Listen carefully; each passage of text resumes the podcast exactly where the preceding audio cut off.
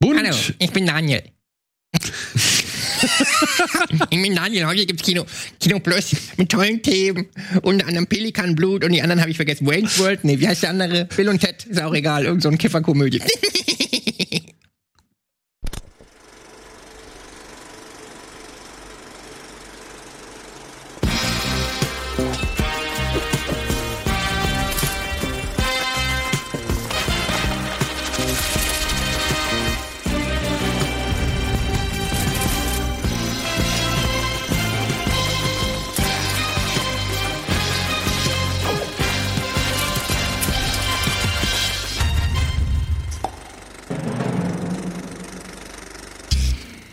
hallo und herzlich willkommen zur aktuellen Ausgabe Kino Plus mit Etienne Gade, Daniel Schröcker. Daniel Schröckert und Matthias Rosenkranz mal wieder. Hallo. Hallo. Hallo, hallo. Danke, danke.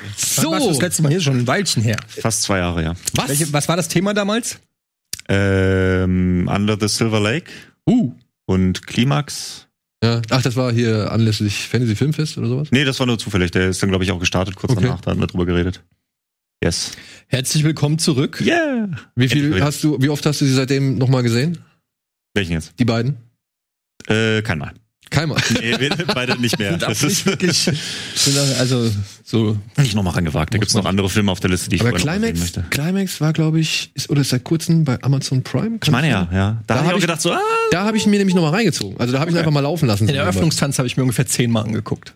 Ja, aber, ich Aber- mag auch das Ende, ey. Das ist so übel. Alles ist mir alles so much. Übel, ey. Wenn dann die, das Licht, wenn, also ja, wenn die Tür aufgeht, ja, und das Licht reinkommt und du siehst halt, was übrig geblieben ist, so, ja, und alle nur in ihrem Elend da so sind. Das, schön. Ey, das fand ich schon gut. Irgendwo, irgendwie. Ja. Matthias, was hast du als letztes gesehen? Außer den Filmen, die hier heute in der Sendung besprochen Außer dem Film, die, ich habe mir in der Tat endlich mal Spectre angeschaut.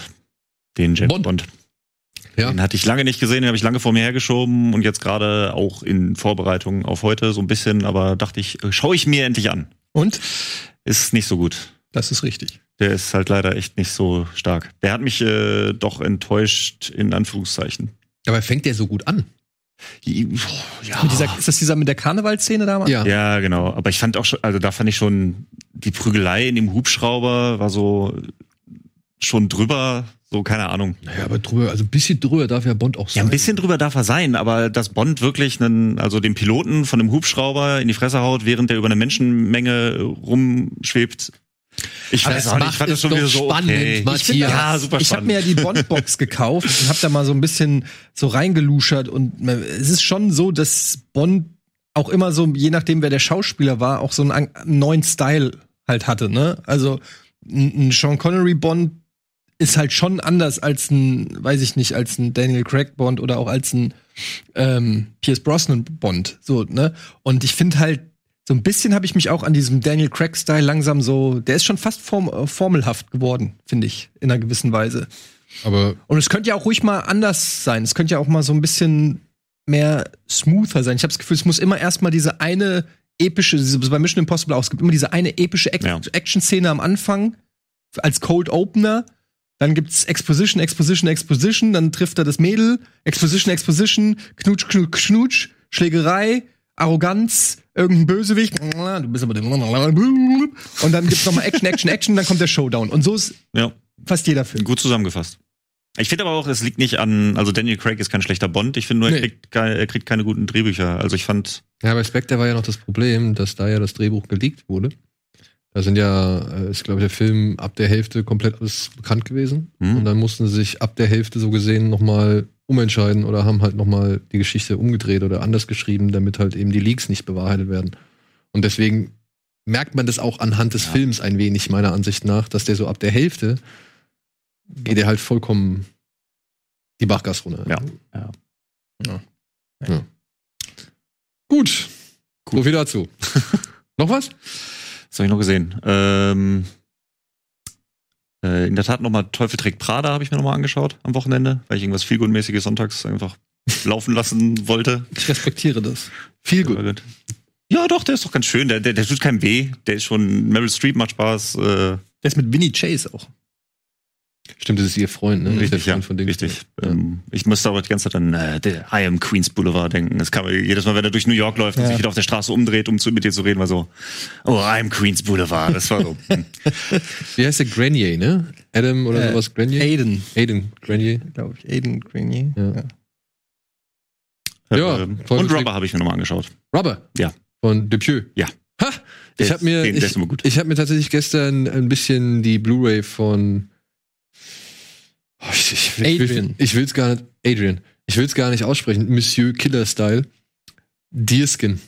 Le Dime oder Dame. Mhm. Der letzte von, äh, vorletzte von ihm. Äh, den habe ich, den hab ich ja gestern auf Blu-ray mal ein bisschen angeguckt, weil ich mir den Audiokommentar von den beiden anhören wollte. weil Jean Dujardin und Quentin Dupieux haben halt einen Audiokommentar zu dem Film erstellt. Okay. Und es ist sehr lustig.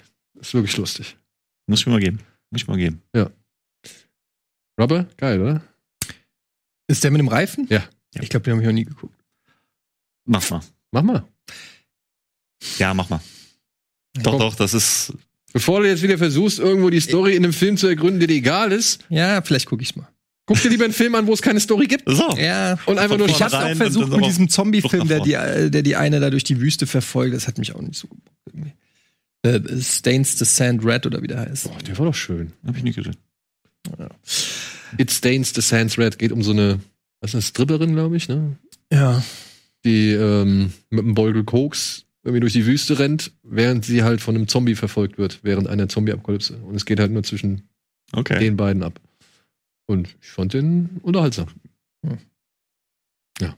Was war denn sonst bei dir unterhaltsam? Etienne? Also, was habe ich denn geguckt? Ich habe geguckt. Worüber rede ich? This is Paris. Paris Hilton Dokumentation. ähm, Aber jetzt, jetzt ich habe ja deine Review gelesen, ne? Ja. Warum? Also du hast gesagt, ich habe ich hab's mir angeguckt aus irgendwelchen unerfindlichen, aus irgendwelchen Naja, Gründen. also meine Frau hat sich's angeguckt ah, und das war so was. Ich guck ja gern so, du weißt ja, ich habe ja so ein bisschen ein Fable für so Gossip und Hollywood und so ein Kram. Ich gucke mir das ja immer auch ganz gerne an und ähm, ich gucke mir auch diese ganzen Dokumentationen von den ganzen Popstars, Carrie, Bieber, Katy, Katy Perry, nicht Carrie. Kann sagen. Katy, Perry, Katy Perry, Justin Bieber und so. Ich gucke mir alles an und ähm, ich hatte halt im Vorfeld gehört von dieser ähm, Dokumentation und dass es mal eine andere Seite von Paris Hilton zeigt und so ist sie wirklich und Enthüllung und es fängt halt auch an mit ähm, so, sie sitzt so da und ja, es gab halt, äh, ich habe halt Dinge erlebt in meiner Kindheit und das ist der Grund, warum ich so geworden bin, wie ich bin und so. Und das macht so eine Aufmachung, die so sehr bedeutungsschwanger ist und so. Und ähm, Spoiler, am Ende ist es halt, dass sie irgendwie so erzählt, sie ist als Kind, weil sie zu viel Schule geschwänzt hat, ist sie halt auf eine Boarding School gekommen und au- auf dieser Boarding School wurde sie halt geschlagen und weggesperrt und so. Das ist so die Essenz, weshalb sie heute eine oberflächliche Bitch ist. und es ist halt einfach, ey, das Problem ist einfach daran, dass da einfach, du kannst da einfach auch nichts rausholen. Also es gibt ja bestimmt auch irgendwelche Schicksalsschläge von Hollywood-Stars, weiß ich nicht, oder auch, auch interessante Karrieren wie Lady Gaga oder so, wo du sagst, ja, da muss ich ja die Musik nicht mögen oder die Persona, aber mich interessiert irgendwie die, die Person dahinter. Bei Paris Hilton ist da einfach wirklich nichts, meiner Meinung nach. Und es wird halt in, in, in fast zwei Stunden versucht, da was zu kreieren, mit Aussagen von irgendwie Kim Kardashian und und äh, ich musste teilweise lachen, wenn die Mutter sagt, ja, sie ist eine der intelligentesten Frauen, die sie kennt. Und es da ist da, da wird halt so künstlich versucht, jemandem eine Facette zu geben, aber am Ende denkst du dir, ja, aber wo ist denn jetzt diese Facette? Also alles, was sie sagt, alles, was sie macht, ist alles so, versuchst so ein bisschen Mitleid zu finden. Ja, ich glaube dir, dass die Boardingschule scheiße war oder so, aber sie erzählt dann, ja, mein Leben ist so kacke, ich muss irgendwie, ich fliege 250 Tage die Woche meine Produktlinien und dann so, ja, aber ja, dann mach's halt nicht. Armes Mädchen, Aber ja. gleichzeitig sagt sie ja, sie ist erst glücklich, wenn sie Mi- Milliardärin ist. ist sie noch nicht? Nee. Oh. Also das ist wohl ihr, ihr Frage, das, das ist wohl ihr. Ziel. Und dann denke ich mir halt so, ey, ja, es fällt mir gerade schwer, wenn ich so sehe, was auf der Welt los ist. Fällt es mir da wirklich schwer, Empathie zu entwickeln, dass du noch nicht Milliardärin bist. Ich kann verstehen, dass einer es runterzieht. Aber Bei 900 Millionen. das ist halt einfach auch.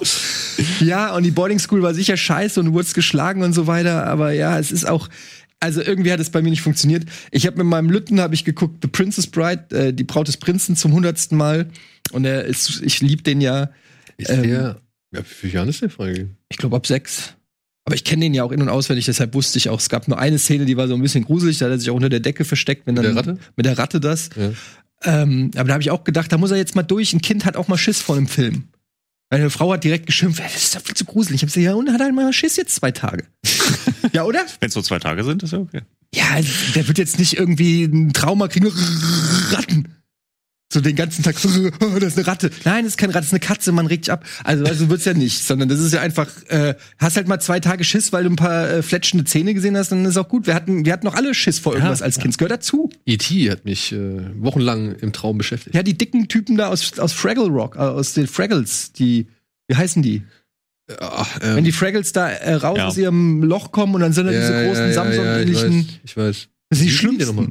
Ja, die, Ah, kann, die fand ich jetzt nicht so schlimm. Die waren echt, oh, die dann so, ah, kann ich heute noch nicht Das war doch Samsung mit der dicken Nase. Ja, aber die hatten so psychopathisch, die waren so psychopathisch drauf. Und die haben ja, wollten ja auch immer fangen und so. Ja, genau. Ja, vor allem der Junge. Die beiden Älteren hatten ja keinen Bock drauf. Also, Princess Bride kann man meiner Meinung nach machen mit einem äh, sieben-, achtjährigen.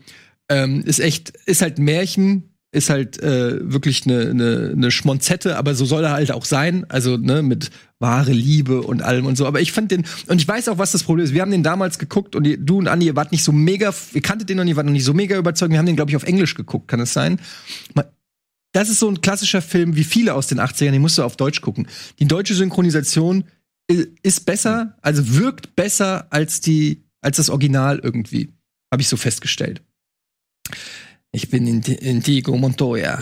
Du hast meinen Vater getötet. Jetzt werde ich dich töten. Egal. Und dann habe ich einen Film gesehen, und da muss ich wirklich sagen, der hat mich äh, tief beeindruckt. Portrait of a Lady on Fire. Yes. Und das ist wirklich einer der, ein, einer der besten Filme, die ich seit langem gesehen habe. Oh, ey, bitte.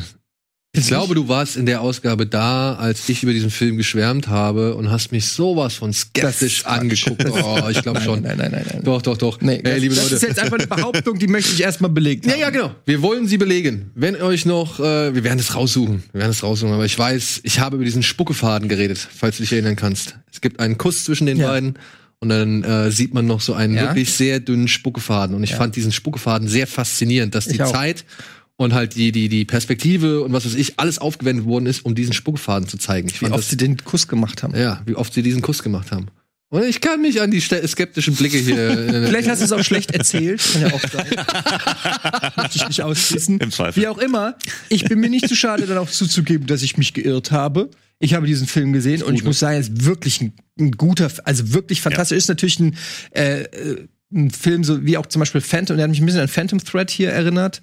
Äh, wie heißt denn der auf Deutsch nochmal? Mit, mit, Ja, äh, Seitenfaden. Ja, genau.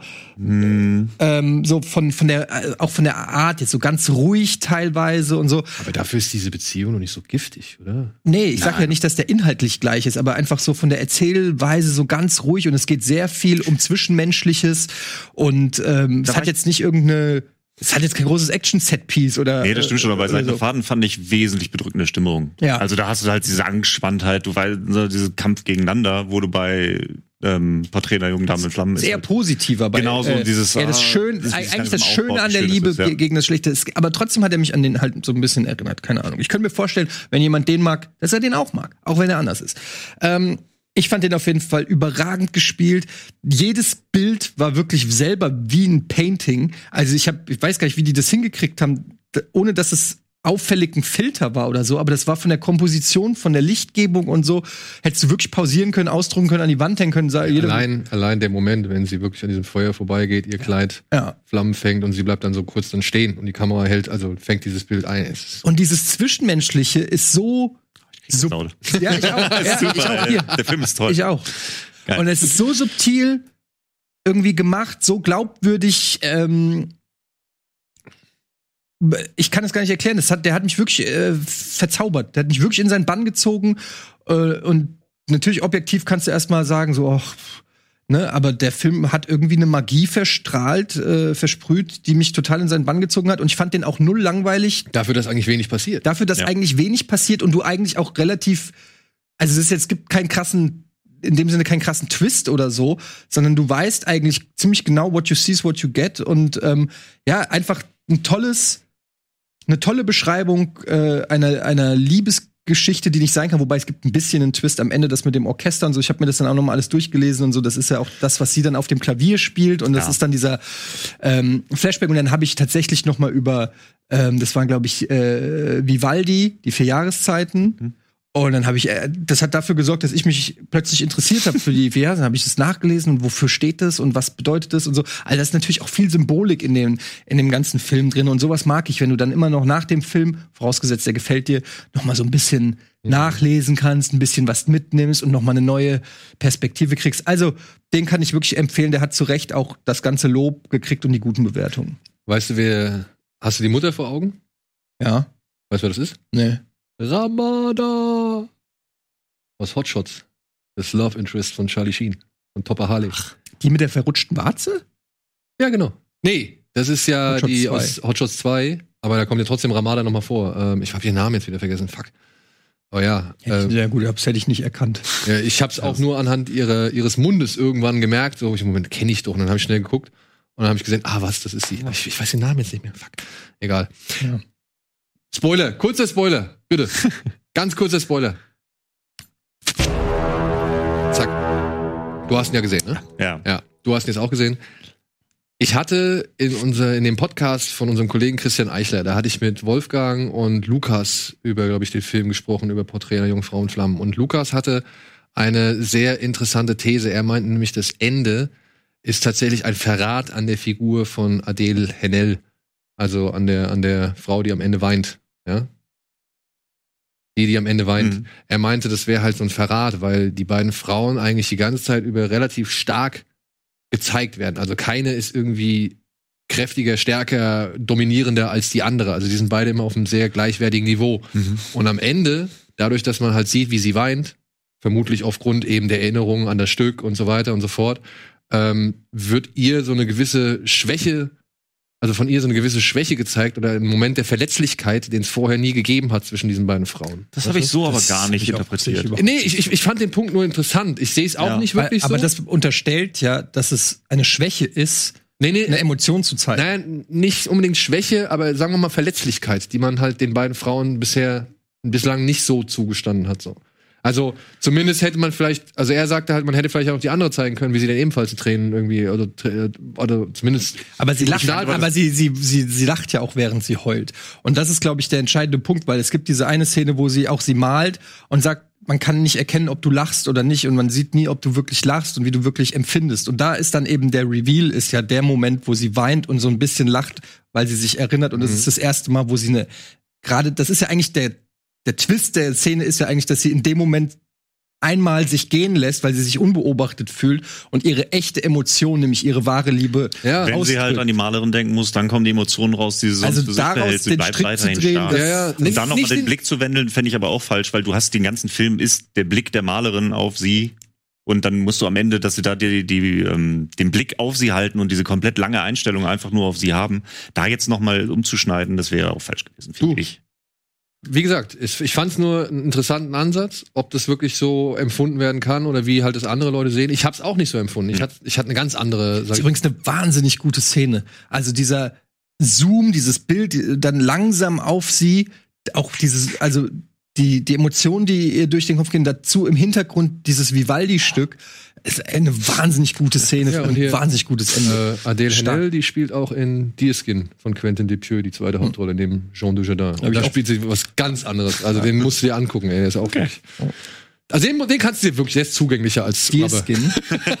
Deerskin, ja. So, Deer, äh, äh, D-E-E. genau. Genau, Tierhaut, äh, Wildhaut. Ja. Wir machen einmal kurz Werbung und ich melde mich gleich zurück, denn ich habe auch noch mal einen kleinen ja, Doku-Tipp dank Tino Hahn.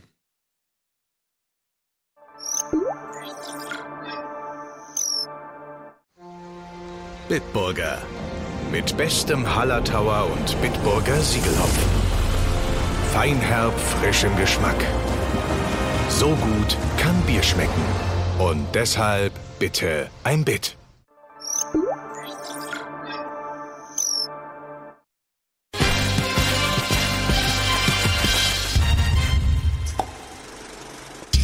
So, hallo und herzlich willkommen zurück zur aktuellen Ausgabe Kino Plus mit Matthias, mit Etienne und mit mir. Und ja, das, was ich zuletzt äh, gesehen habe, Freunde, das habe ich gesehen aufgrund der Review von Tino Hahn und ich danke und hasse Tino Hahn wieder mal dafür, dass er so einen Film rausgegraben hat. Es ist eine Kurzdoku, sie ist auf YouTube erhältlich und sie heißt In the Absence und handelt von einem Fähr, Passagierfährunglück aus dem Jahre 2014 vor der Küste Südkoreas. Die Fähre hieß Seewol und die ist irgendwie von Incheon ausgestartet und die ist halt zur Seite gekippt. Aus bestimmten Gründen. Ja. Und an Bord waren knapp, ich glaube, 400 Leute. Und es wird halt mit den Bildern, die halt von damals irgendwie gerettet werden konnten. Wann war das? 2014. Ah. Ähm, wird halt rekonstruiert, was passiert ist. Und Leute, wirklich, das, ist, das hat mir die Schuhe ausgezogen, ey. Das ist echt mies. Das ist echt mies.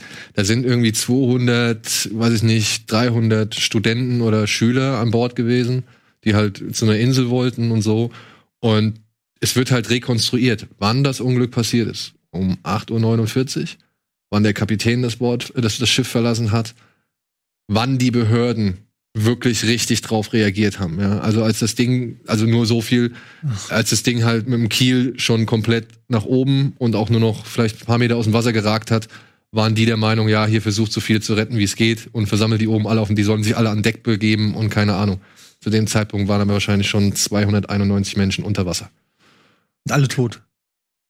Also der ist, äh, also es ist wirklich, es ist erschütternd, was da für eine Unfähigkeit oder Hilflosigkeit oder dann auch, keine Ahnung, Tatenlosigkeit Ja, menschliches Versagen. einfach. wirklich komplett menschliches Versagen. Da sind, da ist ein, ein privater Taucher, der erzählt, dass er von April bis Juli nach dem Unglück getaucht ist. Und er allein hat 25 bis 30 tote Körper irgendwie nach oben geholt, weil die Regierung keine Taucher hatte, die dafür ausgebildet waren, in so einer Tiefe Menschen zu bergen oder sich halt überhaupt da unten zu orientieren oder irgendwie generell irgend sowas vorzumachen. Aber sowas da kann ich mich. äh, Das Äh, ja, aber wirklich, In the Absence, Heavy. wie gesagt, auf, auf YouTube, ähm, krasses Ding. Übrigens, ähm, dieses Paris Hilton-Ding ist auch auf YouTube. Komplett. Also das ist das krass. ist sogar das- von ihrem Account irgendwie hochgeladen, wenn ich es richtig sein. gesehen Aber habe. es ist ein YouTube Original. Also kann man, kann man Okay. sich einfach so kostenlos einfach reinziehen. Gibt übrigens viele Filme. Ich weiß nicht, ob das legal ist oder nicht, deshalb sage ich auch nicht welche, aber es gibt erstaunlich oft, wenn ich mal einen Film eingebe auf YouTube, weil ich vielleicht nur einen Ausschnitt oder sowas suche, ist der ganze Film einfach da. Und nicht Net, äh, Netz Ja, es gibt solche und solche. Manche sind natürlich auch illegal da oben Ja. und solange es keiner macht. Es gibt aber auch Filme, wo einfach die Rechte ausgelaufen sind. So deswegen kann keiner was machen. Darf ich das sagen? Karate Tiger? No Retreat, No Surrender. Aber wenn da jetzt keine Rechte also existieren, Ich meine, sonst es- würde noch einer claimen oder runterklagen oder sowas. Wir kriegen ja so, wenn wir einen Trailer vom neuen Film zeigen, schon Ärger. ja. Ich meine aber auch der ähm, Night of the Living Dead. ja, aber der ist ja mittlerweile, der ist ja Common Sense, oder wie das heißt, ne? Also der hat ja, der so, ist ja, ja, ja. Äh, allgemein zugänglich. Und ich könnte mich irren, aber Oldboy, war das nicht auch mal so eine Nummer? Dass der auf YouTube war, der alte? Aber gefährliches Halbwissen. Ja, nee, aber eher sowas wie King Kong und so Ja. Sachen, die Ja, die jetzt sind- halt genau, echt alt sind und da halt keine Rechteansprüche mehr entstehen können oder existieren. Also Oldboy kannst du kaufen auf YouTube, Okay. aber nicht komplett Mit dem Hammer? gucken.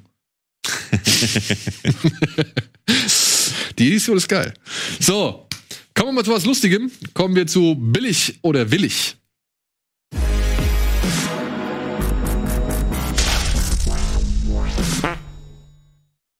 So, wir haben zwei Plakate geschickt bekommen, wo wir gedacht haben, what the fuck?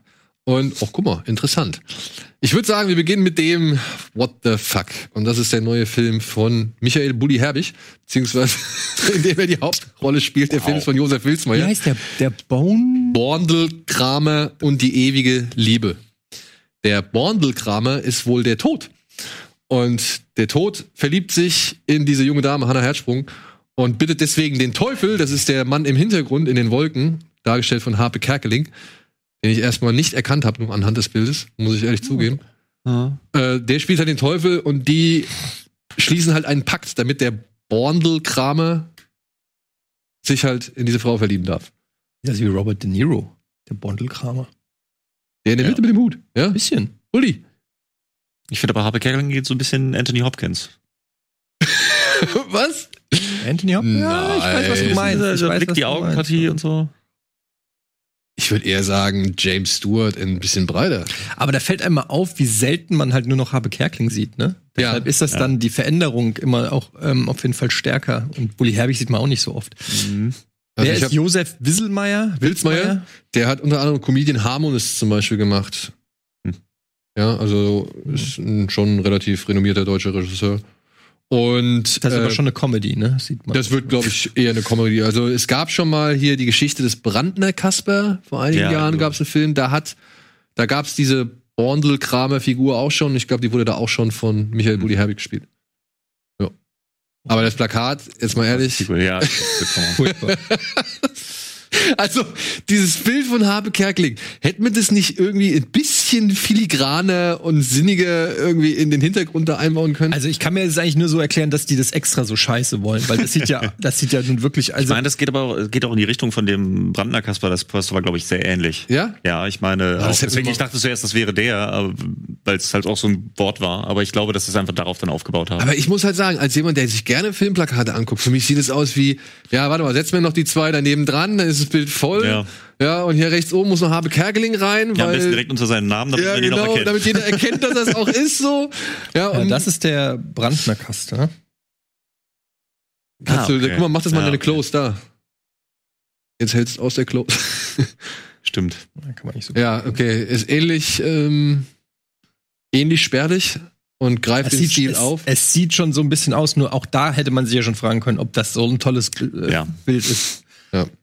Sind wir uns alle einig? Billig, ja. Ja. Ja, also Gut. Poster auf jeden Fall, Film kann man Ich weiß nicht, gibt's dazu einen Trailer? Nee, ne? Nee, bisher nicht. Okay, gut. Dann haben wir, weil ich wusste, zu dem anderen gibt's einen Trailer, ne? Vielleicht. Vielleicht. Schauen gut. mal nach. Dann gucken wir uns doch mal das andere Plakat an. Das finde ich schon eine ganze Ecke besser und es ist auch insofern interessant, denn es ist der erste Film von Viggo Mortensen Oh. Als Regisseur. als Regisseur, aber er spielt auch mit. Er spielt auch in dem Film eine die Hauptrolle, beziehungsweise ja doch die Hauptrolle. Ey, das ist. Ich krieg gerade ein bisschen Gänsehaut. Es gibt ein sehr ähnliches Bild von mir tatsächlich. Okay. Nicht exakt genauso, aber ich habe die Story auch schon mal erzählt, als ich damals äh, bei meinem damaligen Freund, einem Grafen, auf dem Hof war. Und ähm, wir wollten Enten erschrecken mit dem Luftgewehr. Äh, ich war jung und dumm. Keine Frage. Und ich habe äh, die Ente getroffen. Und dann musste einer hingehen und ihr auch noch das Genick brechen, weil ich sie nicht direkt äh, erschossen hatte.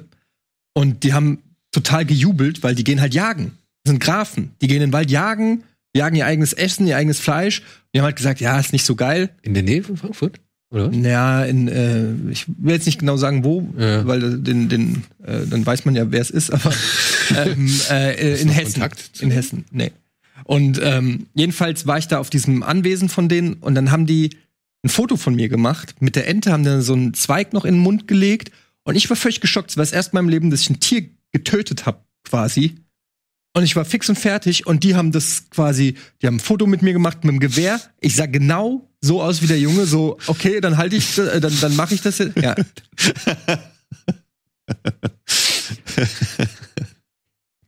Hier werden Traumata aufgearbeitet. sorry. Ja, so sah ich aus. Und ähm, traumatische Geschichte tatsächlich. Und dann weiß ich noch. Sah die Ente auch so aus? Also hing das auch so? Nee, das, die wurde hingelegt, äh, vor mich drapiert mit einem so einem Zweig haben sie ihr noch in den Mund. Weiß ich, was das für ein Brauch war. Und ich dann mit dem, ich, das Foto habe ich irgendwo noch, kann ich gerne mal zeigen, irgendwo äh, oder meine Mutter, also das, keine Ahnung. Es gibt's auf jeden Fall. Und das erinnert mich so krass daran. Und die Ente wurde dann noch in die Küche gebracht. Na gut, immerhin. Ja, ja, aber ähm, ich war, ich war kreidebleich und äh, es war echt, ähm, es hat mir mega leid getan. Wie alt muss ich da gewesen sein? Elf? Zehn, elf? Krass. Krass. Ich hoffe, du hast irgendwann mal eine Ente irgendwo gestiftet als äh, Karma-Ausgleich oder irgendwas. Ententeich aufgebaut oder so. Nein. Ja, aber das Poster sieht echt gut aus. Also, Ja, ne? ja.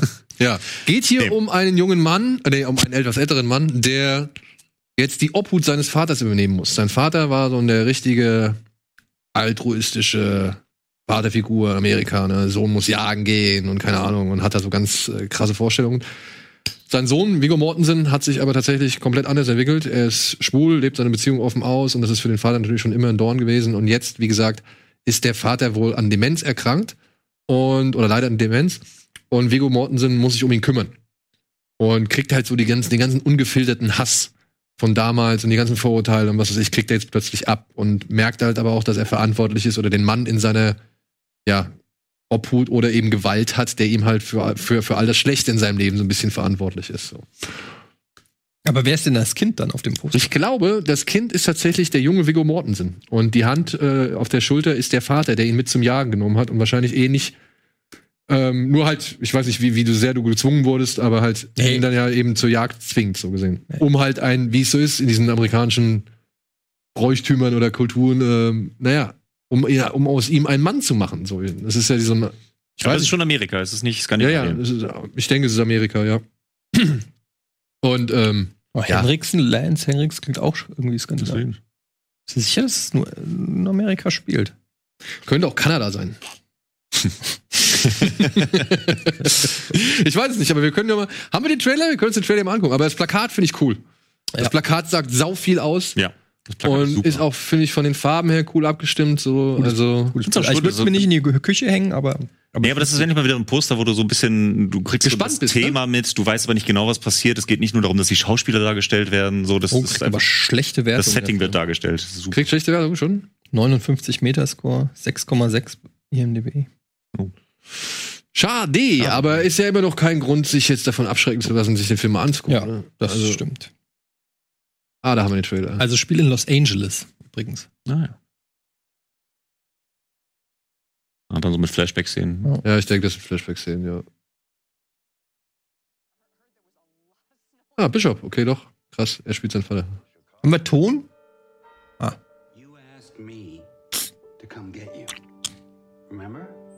Said you couldn't handle the farm anymore. The long winters, living all alone there. I would never say that. You did, Dad.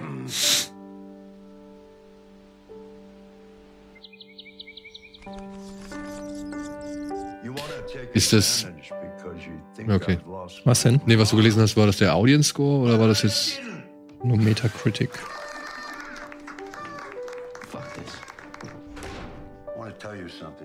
Guy my age thinks he has to pee, he already did. Dad, stop.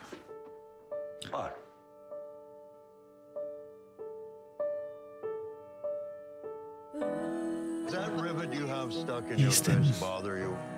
Bei den Bildern fällt mir so ein Film ein, ähm, irgendwas auch Glühwürmchen. Irgendwas mit Glühwürmchen im Titel, mit, äh, Elijah Wood. Nee. Nee, das, ist- nee, das ist, alles ist erleuchtet, den meine ich nicht. Ich meine, ähm, der- oder so, alles- war das nicht mit, äh, ach Gott, wie heißt, ach Gott. Ryan Gosling, glaube ich, äh, Autor, der auch ein Buch über seine Familie schreibt und dann gibt's ein großes Familienfest und dann zerstreiten die sich, wo der Vater dann das Buch liest. Es war auch mehr so ein B-Movie. Irgendwas mit äh, ähm, Glühwürmchen im, im Hof oder Ryan Gosling müsste ich doch. Nein, ich, ich glaube, es war Ryan Gosling. Erklärt er so aus wie ich? Es war nicht Mark Forster, aber Irgendwo dazwischen. Laura Linney.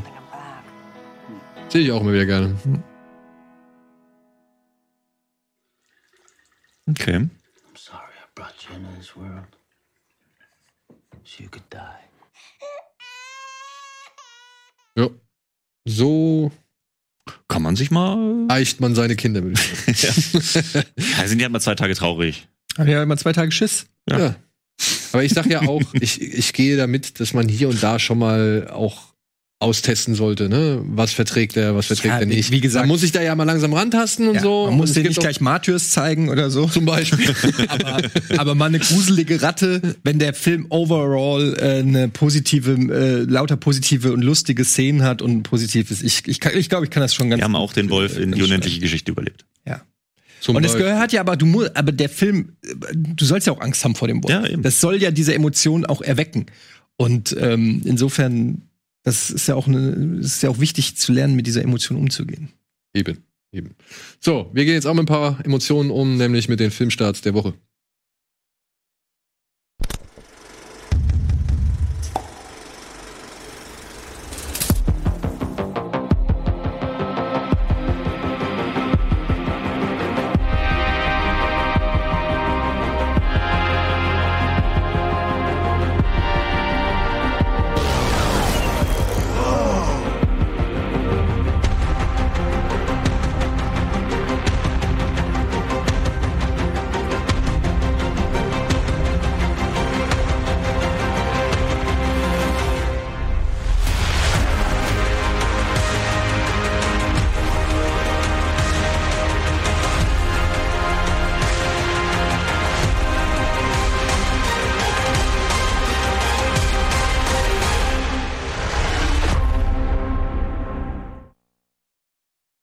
Ding wieder mal. Schönes Ding. Ich gehe aus von Annabelle. Sehr schön gemacht. Sehr schön gemacht.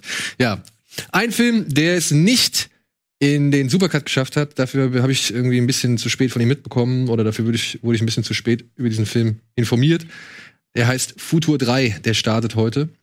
Äh, da wurde ich von dem Verleih angeschrieben, ob wir noch irgendwie kurz den Film erwähnen könnten. Deswegen bin ich so nett und äh, sehe das selbstverständlich an, den Film noch mal kurz zu erwähnen. Es geht hier um einen jungen Iraner, der in Deutschland aufgewachsen ist und sich vor allem für Partyleben, Nightlife und sonst irgendwas interessiert und auch ein bisschen hier und da schon Scheiße gebaut hat und deswegen wird er jetzt zu Sozialstunden verdonnert und die muss er als Übersetzer in einem Flüchtlingsheim ableisten. Und dort lernt er ein iranisches Bruderpaar kennen und daraus entwickelt sich so eine gewisse Beziehung und Freundschaft und keine Ahnung. Und Film soll doch relativ äh, ungeschönt und ungeschminkt und ja, Okay. genau ungezügelt äh, inszeniert sein. Also geht genau dahin, wo es sein muss. Und dabei aber auch eine zärtliche Geschichte erzählen. Ich habe ihn noch nicht gesehen. Ich habe äh, jetzt einen Link bekommen. Ich werde mir anschauen und werde demnächst noch mal berichten. Aber kann ja sein, dass für den einen oder anderen das ein interessantes Thema ist. Futur 3 startet heute im Kino. So. Dann startet heute ebenfalls im Kino ein Film, den habe ich auch nicht gesehen, aber da kann ich mir denken, dass der vielleicht für den einen oder anderen vom Casting her ganz interessant ist. Blackbird, eine Familiengeschichte.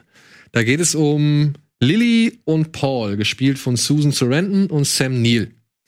Und die wollen ihre Familie ins Wochenendhaus einladen, um mal wieder so ein richtig schön großes Familienfest zu feiern.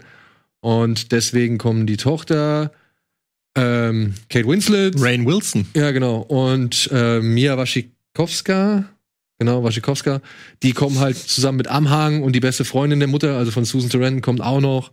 Und dann ist es wie immer bei solchen großen Familienzusammenkünften, irgendeiner lässt eine Bombe platzen, beziehungsweise irgendeiner sagt irgendwie die falsche Sache oder erinnert an den falschen Moment und plötzlich ist die Kacke richtig am Dampfen und alle, ja, bringen noch mal so die gegenseitigen Verfehlungen und, und Fehler und, und keine Ahnung, schlimmen Dinge hoch, die sie halt irgendwann in der Vergangenheit erlebt oder eben getan haben. So ein typisches, Kammerspiel, Gott des Aus- Gemetzels mäßig. ja, so ein typisches Familienensemble. Ja, Kammerspiel würde ich jetzt nicht unbedingt sagen, wenn die da draußen durch die Gegend rennen, aber sowas in der Art. Ich meine, kennt man doch. Hat man schon ein paar Mal gesehen.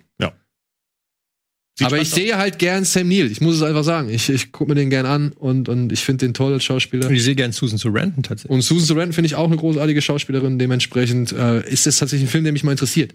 Aber jetzt nicht unbedingt im Kino, sondern den würde ich mir halt irgendwann mal wahrscheinlich sonntagsabends auf der Couch geben. aus. Ja, ja. Der muss nicht unbedingt ins Kino, denke ich auch. Aber ja, sieht eine gute, gute Schauspielerkombi. So vom Trailer, von den Bildern her und so weiter. Das sieht schon echt, sieht nach was Gutem aus. Ich glaube Ja. auch. Das ist so ein schöner Sonntagsabends, kann man mal Familienfilm. Und wenn die sich so gegenseitig verfleischen, hier, was war das hier noch? Ähm, August in Osage County mit Meryl Mhm. Streep zum Beispiel. Und, und hier Benedict Cumberbatch und wer da alles noch mit dabei war. Sowas, auf sowas habe ich ja auch immer Bock drauf. Also, wenn es da schon mal hier und da ein bisschen böse wird, ich glaube nicht, dass der so abgrundtief ist, aber ja, die Darsteller machen es, glaube ich, echt wett. So, dann startet ein Animationsfilm, Teil 2.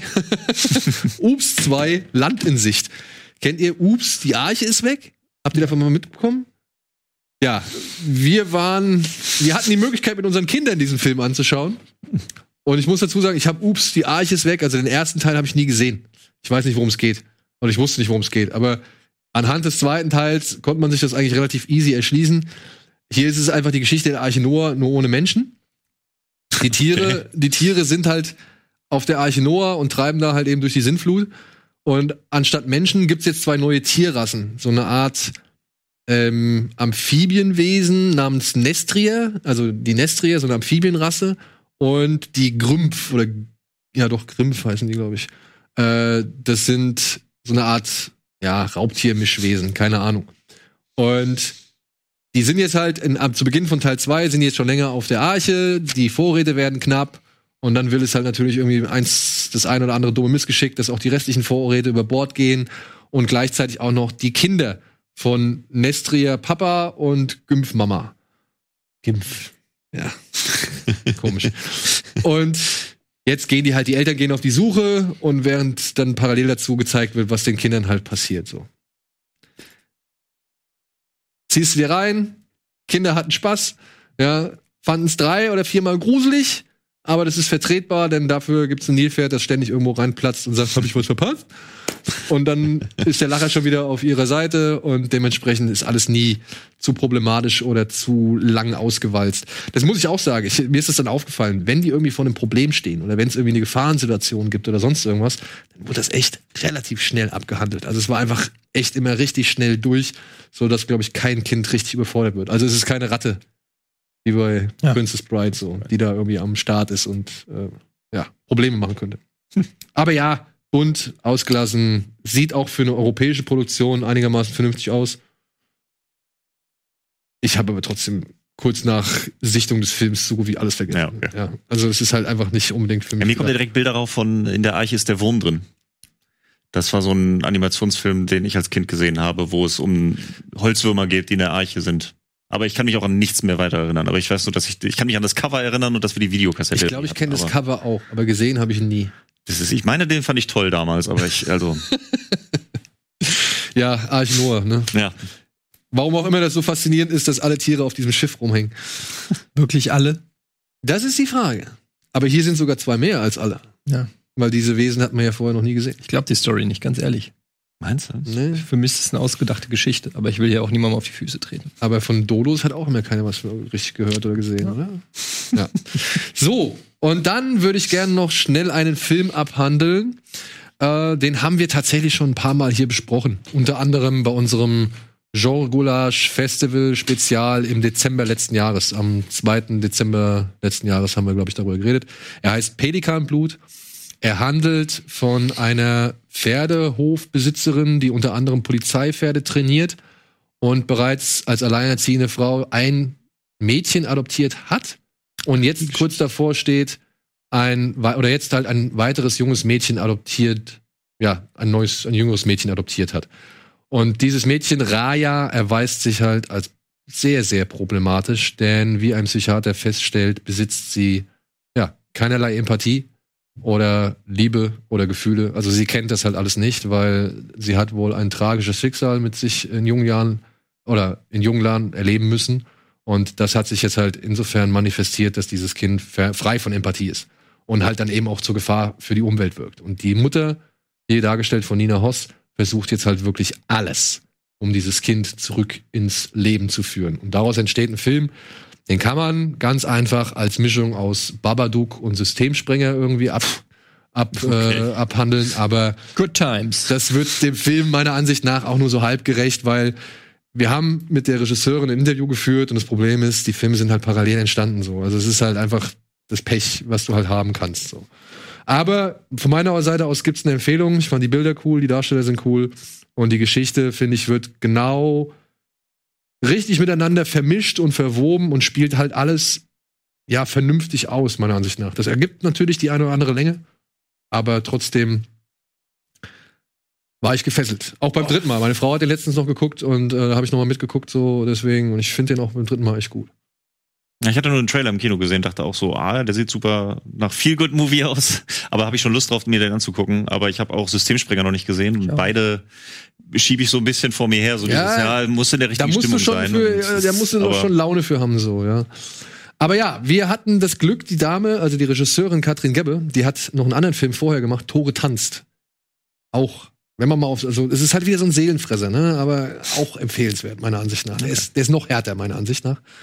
Ähm, die habe ich halt in Sitges getroffen, als ich auf dem Festival letztes Jahr war. Und da haben wir uns halt äh, ein bisschen unterhalten und haben Adressen ausgetauscht. Und wir hatten das Glück, sie noch vor Corona für einen Auf ein Drink zu treffen. Und davon gibt's jetzt einen kleinen Ausschnitt. Was war schwieriger, mit Kindern oder mit Pferden zu drehen? Also in meinem Fall würde ich fast sogar schon sagen, die Pferde. Ja? Aber beide machen nicht immer das, was man will. Und bei beiden muss man auch, also auch tatsächlich jedes Pferdeindividuum und jedes Kind ist unterschiedlich, auch jeder Schauspieler. Also manchmal kann man auch mit Schauspielern, die erwachsen sind, an seine Grenzen kommen. Äh, Es ist wahnsinnig schwer, mit ganz jungen Kindern zu drehen. Und ähm, wir haben in Bulgarien aber ein ganz tolles Kindercasting gemacht und ähm, äh, da ähm, haben wir ziemlich schnell Kati entdeckt und die hatte wirklich auch Zugang zu dieser Gewalt auch und diese, dieser Emotionalität und konnte aber auch trennen zwischen Realität und Fiktion. Also sie hatte wirklich Spaß dabei, das so zu entdecken. Wir haben Kathi zum Beispiel erzählt, ähm, äh, dass sie die Hauptfigur im Film ist und dass sie ähm, Veterinärin wird und am Ende des Films die Sprache der Tiere lernt. Und jede Szene wurde halt dementsprechend anders übersetzt. Und sie hat dann zwar Deutschunterricht gehabt, aber eigentlich so bestimmte Sachen, wenn sie sagt, äh, ich will, dass meine, meine Schwester tot ist zum Beispiel, ähm, äh, das wusste sie nie, was sie da explizit sagt. Und sie hat dann zum Beispiel eher ähm, äh, auf ihrem Recht bestanden, dass ihre Schwester Unrecht hat und sie Recht. Und das ist jetzt doof, dass sie dies und das gekriegt hat. Also sie hatte so völlig eine andere Storyline in meinem Kopf. Ja. Das war ein kleiner Ausschnitt. Am Wochenende wird's ausgestrahlt, ich glaube am Samstag. Und ansonsten ist es dann auch bei uns auf dem Kanal, ähm, muss ich sagen, interessantes Gespräch und die Frau hat einen echt guten Filmgeschmack. Ich habe mich, ich hab mich mit sehr vielen ab- abgründigen Filmen in, äh, mit, auf, mit ihr einigen können, beziehungsweise waren wir auf einem Level. Und es hat eigentlich sehr viel Spaß gemacht. Und nur noch mal zur Info, dieses Gespräch wurde vor Corona aufgezeichnet. Ja, also deswegen, falls die Abstände irritieren, also da gab es den Virus noch nicht hier in Deutschland. So, wir machen eine kurze Werbepause und melden uns gleich zurück mit noch ein paar weiteren Kinostarts.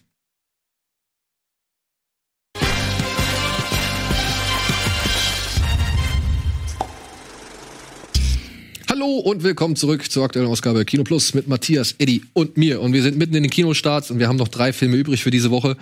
Deswegen beginne ich mal ganz schnell mit einem Film, den, glaube ich, ihr beide nicht gesehen habt. Persisch Stunden. Könnte für dich interessant sein. Ist ein ähm, ja, KZ-Drama, basierend auf Nee, einem. danke. Ja, come on. Also, du bist ja schon Interesse, interessiert an ich weiß, Sachen. was du meinst, aber ja. Das, ja, es klingt doof, aber. Entschuldigung, wenn es jetzt falsch, äh, falsch rüberkam, aber das wollte ich nicht. Auf jeden Fall basiert dieser Film auf einem Roman namen, äh, namens Erfindung einer Sprache und handelt von einem jungen französischen Juden, der von einer, ja, von einem Todeskommando abgeholt wird und zusammen mit anderen Juden im Wald erschossen werden soll. Weil er aber vorher ein Brot gegen ein persisches Buch getauscht hat, erfindet er die Lüge, dass er Perser ist. Und durch Zufall kriegen das zwei der Soldaten mit, die sie, die, die Juden da ex exekutieren sollen. Und nehmen ihn zurück oder nehmen ihn mit in ein Übergangslager. Denn der dortige Chefkoch oder Koch, der Chef der Küche, der sucht einen Perser, weil er die persische Sprache erlernen möchte. Das Problem ist, Gil kann kein Persisch und muss daraufhin eine Sprache erfinden.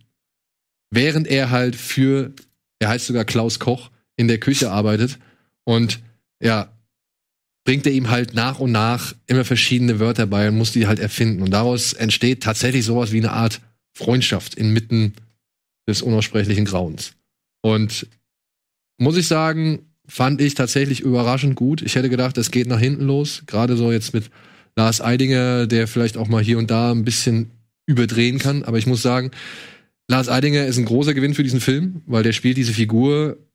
Ich musste, und das war echt krass, ich musste hier und da, musste ich wirklich laut lachen und habe mich gefragt, oh, soll ich das bei, bei einem Film mit dem Thema und mit dem Umfeld und so? Aber ich saß, wir haben, ich hatte mit meiner Frau geguckt, wir haben beide wirklich gelacht. So, weil da halt wirklich ganz, ganz absurde und, und schräge Szenen irgendwie in diesem Film vorkommen. Und dann aber halt auch wieder Szenen, die halt unmissverständlich klar machen, was das eigentlich für ein schlimmer Ort ist, was das für schlimme Menschen sind. Hinzu wird aber auch gezeigt, was das für Idioten sind. Denn die Nazis oder die ganzen Menschen in, der- in diesem fiktiven Konzentrationslager, das irgendwo an Buchenwald und noch ein anderes Übergangslager in, erinnert, ähm, die intrigieren halt viel untereinander. Ja, also da wird dann halt, da werden dann Gerüchte über den Penis von dem einen erzählt und da wird erzählt, wer irgendwie Bock auf den hat und so weiter. Und dann merkt man halt einfach, und, und, und dann kriegt er einen Anschiss und rächt sich darauf direkt an einem, an einem Lagerinsassen, also an einem Juden irgendwie und tut dem Gewalt an, um halt eben seinen Frust zu kompensieren. Und so wird halt halt schon auch gezeigt, ja, diese Banalität des Bösen, äh, die Frau Hannah Arendt ja so beschrieben hat. Also das ist halt einfach auch. Ist ein deutscher Film? Ja, ist Ist ein deutscher. Äh, ja, nee, ja, nicht ganz. Also der Regisseur ist Vadim Perelmann. Und Vadim Perelmann hat einen Film gemacht, den kann ich auch wärmstens ans Herz legen, auch wenn es der absolute Anti-Feelgood-Film ist. Haus aus Sand und Nebel mit Ben Kingsley und Jennifer Connelly.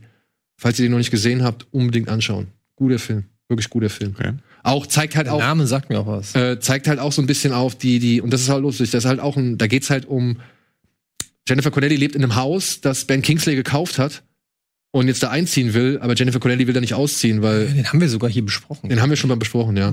Und es ist wirklich ein fieser Film und da ging es halt auch um die Unfähigkeit, miteinander zu kommunizieren. Und hier ist es halt krass, eine erfundene Sprache bringt diese beiden Menschen zusammen, ja. Und es ist eine Lüge, die so gesehen halt ihm das Leben noch weiter ermöglicht.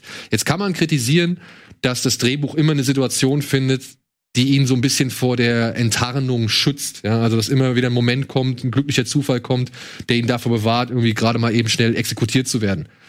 Fand ich auch eine Zeit lang ein bisschen störend, aber tatsächlich muss ich sagen, das Zusammenspiel von den beiden, von Lars Eidinger und dem Mann, dessen Namen ich leider vergessen habe, ähm, das fand ich auf der einen Seite echt, das hat mich so über den Film getragen und dann aber auch, wie, wie Perelmann versucht eben das Grauen nicht auszuschlachten, aber trotzdem präsent zu halten. Ja, also er geht halt immer weit weg, wenn irgendwas Schlimmes passiert oder gezeigt wird. Also er geht nicht nah ran und, und schlachtet es irgendwie aus, sondern er wahrt Distanz und gleichzeitig macht er dir aber bewusst, dass das allgegenwärtig ist. Und dazu wird's schön gefilmt, gute Musik, gute Bilder. Also ich hätte nicht gedacht, dass ich den so gut finde, wie ich ihn gefunden habe. Klingt echt gut. Also ich habe den Trailer nur gesehen, dachte auch so, ach, das sieht ja gar nicht so verkehrt aus. So muss ein bisschen, wie du schon sagst, Lars Eidinger muss ein bisschen so mit Vorsicht genießen und gucken, wie es so wirkt. Aber nach dem, was du jetzt erzählst, ey. Aber ich muss sagen, ich fand Eidinger spannend, weil er hat halt wirklich, er schafft es irgendwo den Typen so kleine Facetten von, von Sympathie abzugewinnen. Und dann aber wieder auch immer gleichzeitig so voll, oh, was ist das eigentlich für ein armes Würstchen so. Und dann aber auch wieder so dieser Choleriker, der dann irgendwie ganz krass durchgreift. So. Also es ist eine spannende Figur, meiner Ansicht nach. Ja. So viel dazu. Haben wir auch viel gut Movies heute oder haben wir, Wir nicht haben gesagt, jetzt, Wir haben- ja, die einen jetzt, mit einer Depression zurücklassen? nein, jetzt kommen die Feelgood Ich Movies. bin richtig am Arsch mittlerweile. Hier. Jetzt, Jetzt kommen die Feelgood wieder Movies. Ich habe dir empfohlen, bitte gucken dir noch an. David Copperfield, einmal Reichtum und zurück. Mit Dev Patel in der Hauptrolle. Es ist die Verfilmung des Jahrhundertromans von Charles Dickens. Es, es geht nicht um den Zauberer. Ja. Äh, es geht hier darum, wie ein Junge bei seiner Mutter aufwächst und der Vater ist tot und ähm, naja, sie heiratet irgendwann einen Industriellen, der ziemlich streng ist, der noch seine strengere Schwester mit reinbringt und den dazu verdonnert, dann irgendwann in London in einer Glasflaschenfabrik zu arbeiten. Und ja, als als er dann, äh, als David Copperfield dann von dem Tod seiner Mutter erst irgendwie im Nachhinein erfahren muss, reist er aus. Dr. House gewesen, oder? Das ist Ja, genau Hugh Laurie. reist er aus und zieht zu seiner Tante Tilda Swinton und ihrem Mitbewohner Hugh Laurie. Und ja, er lebt halt darin, wie gesagt, es wird halt die gesamte Geschichte, der Werdegang des David Copperfield so ein bisschen nacherzählt. Aber dieser Film ist von einem Regisseur namens, oh, ich hoffe, ich krieg's jetzt richtig hin, Armando Iannucci. Der hat, und ich hoffe, den kennst du, In the Loop gemacht. Kabinett außer Kontrolle mit James Gandolfini. In the Loop, das sagt mir was. So, so in so einem Büro? Ist das der? Der spielt, ich glaube, In so einem- Pentagon. In so einem Office spielt? Ja, ja, ja, ja, ja. So einem, äh, so einem oh, wie nennt man das? So ein, wie bei The Office auch, diese Großraumbüro. Cubicle. Ist das das? In the Loop? Aber ich habe in der Ah, das Ja. sagt mir was. Und er hatte vor einiger Zeit noch Death of Stalin gemacht. Als den Ah, einer mitbekommen hat. Ja, und der Mann ist eigentlich eher Spezialist für wirklich schwarze, böse Satiren. Ja. Den habe ich nie gesehen, aber den habe ich auch auf irgendeiner Liste schon ewig stehen, weil er gute Bewertungen gekriegt hat. Und äh, weil James Gandolfini, aber den habe ich noch nie gesehen, tatsächlich. Ja. Also ich, ich habe von dem schon gehört. Also ich habe die DVD, die englische, falls du den mal nicht, falls du den nirgendwo kriegen solltest. Auf Deutsch heißt der, wie gesagt, Kabinett außer Kontrolle. Und Death of Stalin war auch so ein Film, da wusste ich nie ganz, darf ich jetzt noch lachen oder finde ich das jetzt alles nur noch entsetzlich? Und dabei war der halt auch wirklich gut gespielt und ja, böse einfach. Und der hat jetzt mal was ganz anderes gemacht, denn David Copperfield, du hast ihn gesehen? Hast Ich ihn? habe gesehen, ja. Und was sagst du? Mich hat er nicht so ganz gekriegt, leider. Aber jetzt mal von der Art und Weise. Von der Art und Weise, also ich glaube, das, was er durchziehen möchte, zieht er super durch. Das ist, ähm, ich glaube, anders kannst du das Buch auch nicht verfilmen. Also das ist schon äh, viel gut. Ist, aber für mich ist er halt so ein bisschen überladen. Mhm. Also es sind halt, du, du pest da so durch diese Geschichte durch. Ne? Ich meine, du sagst so, ja, und irgendwann kommt dann der Stiefvater dazu und irgendwann fängt er an, in der Fabrik zu arbeiten und irgendwann erfährt er vom Tod der Mutter. Das sind die ersten zehn Minuten. Also das, das ballert einfach nur so durch und dann kommt da nochmal ein Haufen Charaktere, ach, und dann lernt er die Familie kennen und dann kommt er zu denen und dann lernt er da nochmal das Strandhaus und daraus entwickelt sich dann ich, es ging so durch und ich konnte mich gar nicht irgendwie auf eine Figur richtig einlassen, hatte ich das Gefühl. Ich hatte auch den Nachteil, dass ich Dev Patel nicht so mag als Schauspieler. Damit konnte ich mit ihm nicht so connecten. Und dann, ja, es, es pest einfach nur so durch die Story durch. Ich fand dann am Ende wenn dann irgendwann alle Charaktere wirklich da sind und nicht noch mal mehr Leute dazukommen, dann kam ich dann auch irgendwann dazu, okay, die äh, die Story, was sie dann aufbauen und wie sie die Problematik dann, da war ich dann schon drin. Das hat dann schon Spaß gemacht. Also ist kein schlechter Film. Aber für mich hat er zu spät gezündet, also dass ich wirklich sagen würde, oh super. Ja. Oh, super würde ich auch nicht sagen. Ich finde, dafür ist er einfach zu lang. Ja. Ich kann das Gefühl des, des Durchpesens kann ich vollkommen nachvollziehen. Ich muss aber letztendlich sagen, wie es gemacht ist. Wie es, also wie er, weiß ich nicht, da sind sie in so einem Hausboot, Haus, Ein umgedrehtes ja, Boot, was umgedrehtes Haus so Boot, was im Haus umfunktioniert ist. Und ähm, da hat er halt irgendwie eine unbeschwerte Zeit und so, aber dann will er halt symbolisieren, dass er plötzlich von der harten Realität wieder zurückgeholt wird und dann kommt halt so eine riesige Hand durchs Dach und schnappt ihn so da raus. Und solche visuellen Spielereien hat der Film halt zuhauf. Und Das, äh, ich finde, du merkst den Film ganz krass an. Deswegen, ich dachte die ganze Zeit so, ich als Theaterstück fände ich das viel geiler. So, weil es wirklich so theatermäßig die Dialoge so auch ein bisschen drüber und so, du musst schnell die Dialoge rüberbringen, damit du dann einfach die Charaktere schnell kennenlernst und so ein bisschen überzeichnet. Ich hatte die ganze Zeit das Gefühl, du guckst dir ein Theaterstück an. Äh, und dann diese kleinen Dinger, wo die Hand dann durch, da durchkommt und so weiter, fand ich auch super. Aber dafür war es dann dafür zu wenig. Und irgendwie, um dann auch seine Emotionen mitzukriegen, irgendwann dachte ich so, ah, warum hat er denn nicht einen Erzähler reingepackt? So, wenn du sowieso ganz viel erzählst und es darum geht, ja, das passierte dann und das passierte dann, dann mach doch eine Erzählstimme rein. Und dann irgendwann in der Mitte hat er dann für einen Übergang, hat er dann plötzlich einen Erzähler, wo er dann kurz erzählt, ja, und dann ist das und das und das passiert. Ich so, warum machst du das vorher nicht? Kommt danach dann aber auch wieder nicht mehr. Also es war so irgendwie, es hat sich nicht so ganz festgelegt, das durchzuziehen. Aber ist doch auch schön, ich meine, ich glaube, das ist vielleicht tatsächlich auch so ein bisschen die Absicht, denn er scheißt ja auch auf sämtliche Hautfarben oder sonst irgendwas. Ja. also egal ob, ob jetzt Inder, Afroamerikaner, weiß ich nicht, Hellhäutige, es ist eigentlich vollkommen egal. Jeder spielt irgendwas oder und das fand ich so schön, dass es einfach völlig egal ist bei diesem Film so, dass er einfach nur sagt, ich habe hier diese Geschichte, ich will die erzählen und ich nehme mal ein bisschen davon, ich nehme mal ein bisschen davon und ja, also ich war überrascht. Ich fand ihn überraschend unterhaltsam.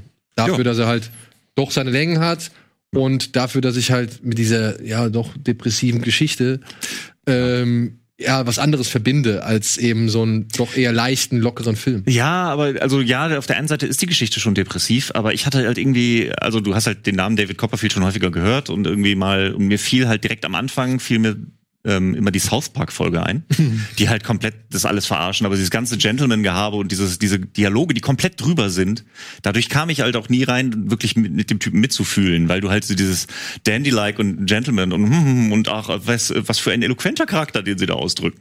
Das wirkte alles so dieses britische Theater und ich war dann auch wieder an, an, an Emma erinnert, den ich Ja, Anfang des ja, Jahres ja. noch gesehen habe. Ähm, also ist auf jeden Fall besser als Emma äh, weil es dann doch mehr mit einer Prise Humor und Selbstironie rangeht und dann auch ein bisschen versucht, bessere Aussagen zu treffen, als einfach nur ein Historienfilm zu sein.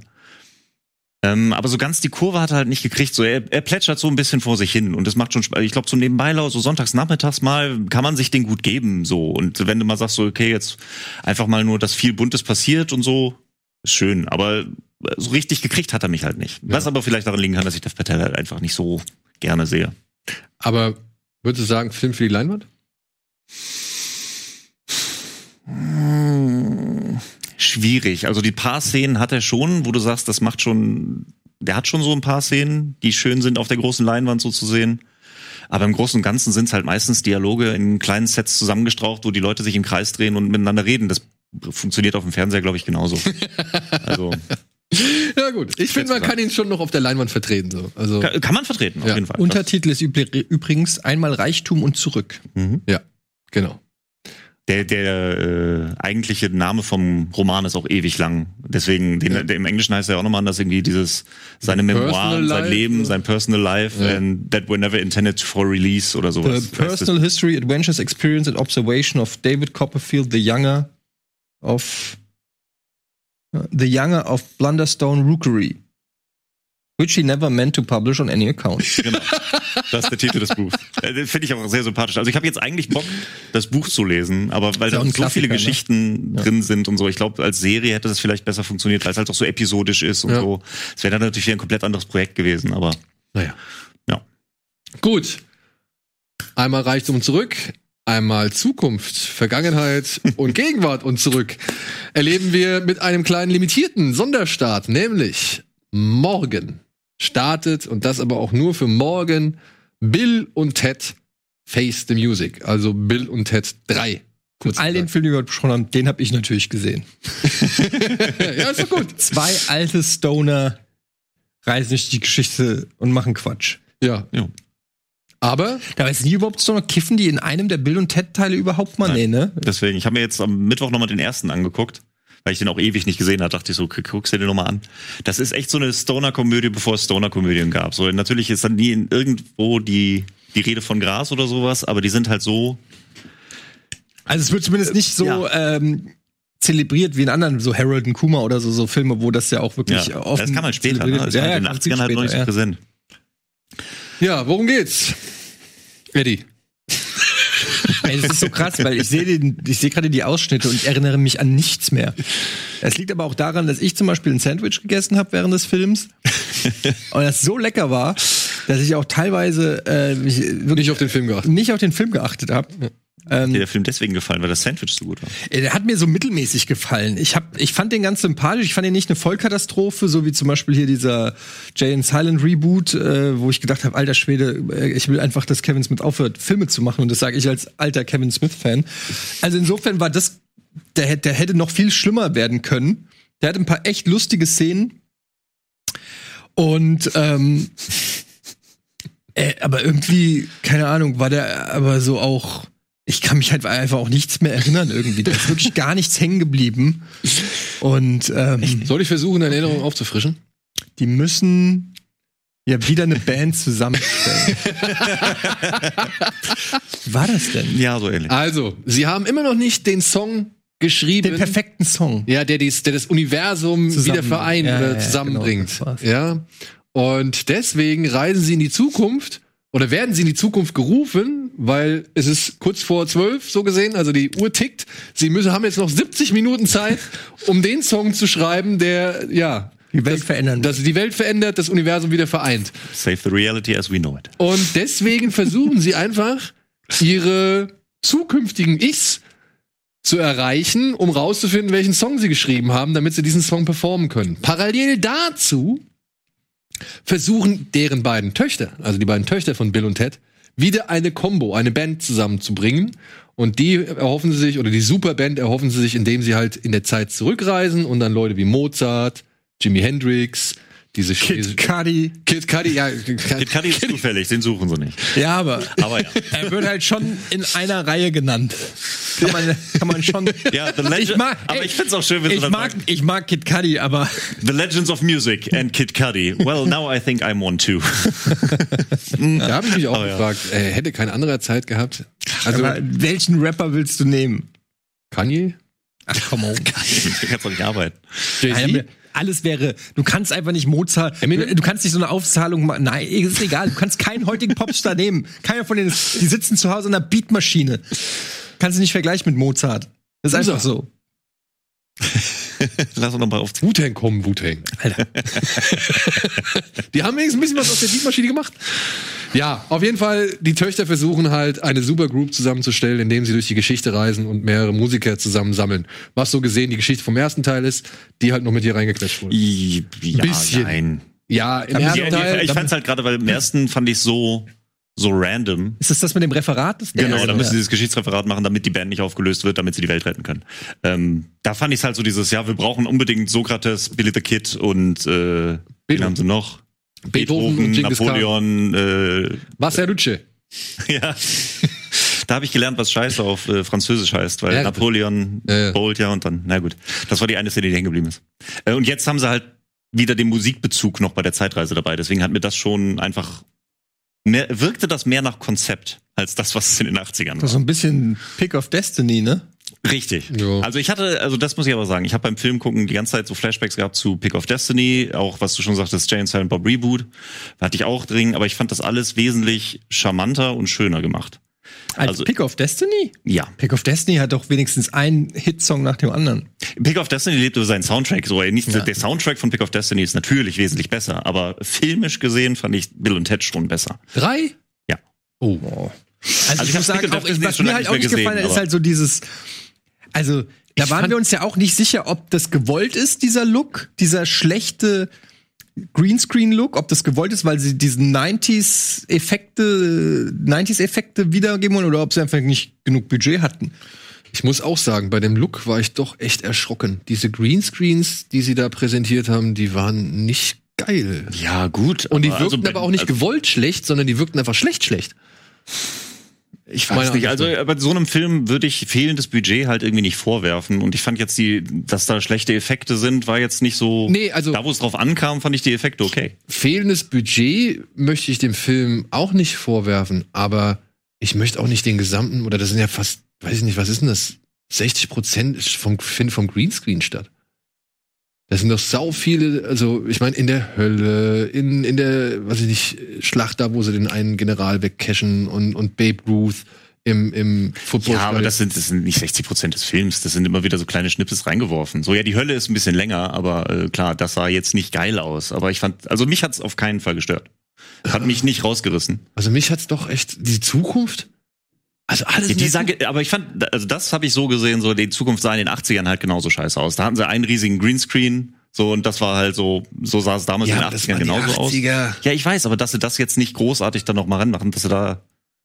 Das war auch nie die Öffnungsszene. Klar, da ist mir auch aufgefallen, okay, der Greenscreen, sie kommen aus der Telefonzelle raus und gehen, ja, klar, das sieht man schon. Aber das, also mich hat's nicht gestört. Okay. Ja, mir ist es tatsächlich auch eher störend aufgefallen. Was den Film jetzt aber auch nicht unbedingt. Ich fand es nur so unschön anzusehen. Muss aber sagen, hier und da haben sie den Spagat doch ganz gut geschafft, die, den Humor von damals auf die heutige Zeit zu übertragen. Und man, es gel- gelingt nicht alles, das, das haben wir auch ja festgestellt. Es gelingt wirklich nicht alles, aber ich finde, die haben eine schwierige Aufgabe gehabt, nämlich Ich meine ja, das hätte auch nach hinten los. Das, das hätte sehr cringy werden können, sodass du denkst, oh, nee, lass es lieber. Ja, Und das, genau. was, das war es nicht. Der war eigentlich auch einfach grundweg sympathisch. Das finde ich, kann man sagen. Also die ganze Zeit, auch wenn du nicht jedes Mal laut loslachst, aber Nee. sie, sie schaffen es eigentlich jede Szene, auch da mit ihren Frauen, da beim, äh, bei der Psychologin und so. Ähm, sie, sie ja, sie schaffen das immer irgendwie auch sympathisch genug rüberzubringen. Was mich noch so ein bisschen irritiert hat, ist, wie alt äh, Keanu Reeves aussah. Das hat mich so teilweise, das sieht, weil der war ja ohne Bart und man sieht den sonst immer mit Bart und dieser Bart kaschiert halt schon eine Menge. Und wenn du den dann so, der sah wirklich ein bisschen, das, ich konnte teilweise gar nicht so richtig mich auf was anderes konzentrieren, weil ich nur gedacht habe, Alter, wie sieht der aus, ey? der soll Matrix 4 machen. Also, äh, na gut, mit Vollbart, kein Problem. Da können sie noch, da haben sie mehr Geld für CGI. Also. Also dann wird Für Neo, einen CGI-Bart. Hm. Ja, dann wird. Neo zum richtigen Jesus, oder was meinst du? Ja, Aber- nicht, ne? Nee, also ich glaube, wenn man, wenn man Bill und Ted Fan ist, dann kann man ihn gucken und freut sich auf ein Wiedersehen. Ja. Und wird nicht, nicht irgendwie katastrophal enttäuscht sein, wenn man, glaube ich, mit Bill und Ted eh nichts anfangen kann, dann würde jetzt, glaube ich, auch der dritte einen nicht zum Fan machen. Nee, das kann nee. man sagen. Aber er ist dann auch, sag ich mal, nicht so die reine, weiß ich nicht, Trademark-Abfeierei wie jetzt ein Jay und Silent Bob. Reboot. Ja. Also das ist, ich, ich weiß nicht, ich möchte auch so ein bisschen eine Lanze für den brechen, aber der Film hat mich total gekriegt. Also ich, vielleicht ist ist auch gerade, schön. äh, deswegen, aber für mich war das der richtige ja Film zur war ja richtigen nicht Death Zeit. Metal drinne. Stimmt. Ja, da kriegt Da- schon jeder da- Film von dir jeder Film, vier, solange Death vier Sterne, solange Death Metal nicht. Nee, aber der hat mich, äh, der, ich fand den so grundsympathisch, ich fand den so grundpositiv von seiner Einstellung her. Es geht halt auch einfach, klar geht's wieder um Weltretten und bla, das ist das ist ja egal, aber es ist, der Film macht sich über keinen lustig, der macht sich, der tritt nicht nach unten, sondern Ja, die machen ja. sich über sich selbst lustig die meiste Zeit, aber trotzdem machen sie das immer mit Herz. So allein die, Dis- die Gespräche mit ihren letzten Zukunfts-Ichs, wie viel da an Emotionen drin sind, wo du, also, die- du packst dir an die Stirn und denkst so, mein Gott, wie dämlich ist dieser Dialog gerade, aber gleichzeitig fand ich den so schön emotional aufgeladen, dass ich trotzdem irgendwie mitgefühlt habe, dass diese beiden leicht grenzdebilen Leute da irgendwie doch irgendwie jetzt ein Gespräch mit sich selber führen können und das aufarbeiten können. Das fand ich so grundpositiv von der Aussage. Und dann das Ganze am Ende noch zusammenzukriegen mit dieser weltumfassenden und schön. Mir ist dann auch aufgefallen, wie sehr ich zurzeit auch einfach wieder Live-Musik vermisse, wo dann einfach so alle aufspielen und so ein Band aufgebaut, ein riesiges und viele Leute und da, ich, da kriege ich jetzt auch wieder Gänsehaut. Das war so, das hat mich einfach voll erwischt und dann diese grundpositive Aussage, ey, lass uns die Welt zusammenfügen und das Universum wird gerettet, wenn wir alle nur Musik und ey, mich hat der voll gecasht und ich fand, das ist der richtige Film, den ich zurzeit den ich zurzeit gebraucht habe. Ich kann auch vollkommen nachvollziehen, wenn man sagt so, ach ja, das ist halt Stoner-Humor und wenn man damit nichts anfangen kann. Ich kann was mit Stoner Vollkommen. Ich fand es jetzt einfach nicht so mega. Ich fand den jetzt nicht Ja, einfach klar. so, so mega zum Kaputtler. Ich fand den auch grundweg, also durchweg äh, sympathisch, aber einfach auch jetzt nicht in einem, weiß ich nicht. Aber jetzt nicht so wie bei Anchorman, wo jede Szene irgendwie Comedy Gold ist. Und Ich frage mich, ey. ob das jetzt halt alles irgendwie notwendig war, nochmal, weißt du, diese beiden parallel verlaufenden Handlungsstränge da irgendwie reinzubauen, weil irgendwann saßen wir halt auch da und haben gedacht, wo sind wir jetzt gerade?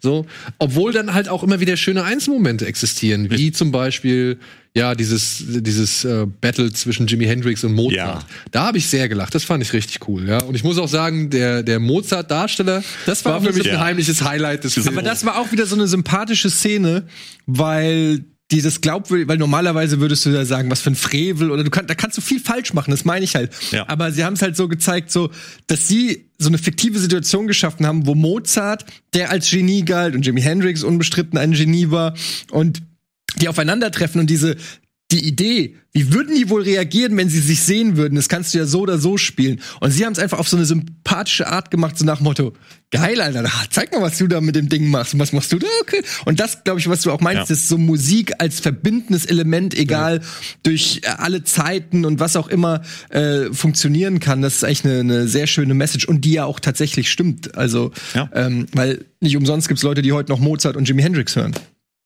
auf Platte. Ja. auf Platte. Auf Platte. Aber, Ich fand aber gerade dieses Battle da, Mozart habe ich super abgefeiert. Ja. Das war doch Aber dieses, ich, der, der Mozart, der das war Mozart war, halt auch echt geil. Was, was sagt er da? Oh, der Roboter! Oder irgendwie sowas sagt er. Das war so, ey, das, Aber halt dieses so- Battle, als es vorbei ist und der ausruft, wer ist hier der Geilste? das war so cool. Aber das ist halt auch nur lustig, wenn man den im Original guckt. Ja, natürlich. und das könnt ihr, das könnt ihr tatsächlich machen. Unsere Freunde vom Savoy zeigen den im O-Ton. Also ähm, da wird er auf jeden Fall gezeigt. Deswegen, wer Bock hat. Und ja, so viel Bill und Ted, ne? Können wir als Nostalgie-Bombe. Nostalgie. Viel gut in Zeiten wie diesen mal ins Kino gehen, einfach mal abschalten, ein bisschen gute Laune haben, ist auch mal okay. Genau, genau. Ansonsten haben wir noch eine andere, wie soll man sagen, limitierte Vorstellung, wenn ihr wollt. Wir verlosen gemeinsam mit, oh, ich will es jetzt gar nicht sagen, ich weiß gar nicht, von welchem Vertrieb es ist, aber für Made in Abyss haben wir Kinotickets. Wir verlosen zehnmal zwei Kinotickets. Videospiel. nee, tatsächlich ist das eine Anime-Serie über ein kleines Mädchen namens Rico, glaube ich. Die lebt in, einer, in einem Dorf, das umgeben ist von einem riesen, von einer riesengroßen Schlucht. Ja, und diese. Schlucht, die Schlucht ist riesen, es ist unergründlich und sie ist so eine Art Schatzsucherin und findet eines Tages einen Jungen, einen Roboterjungen bei ihrer, bei einer ihrer Schatzsuchen.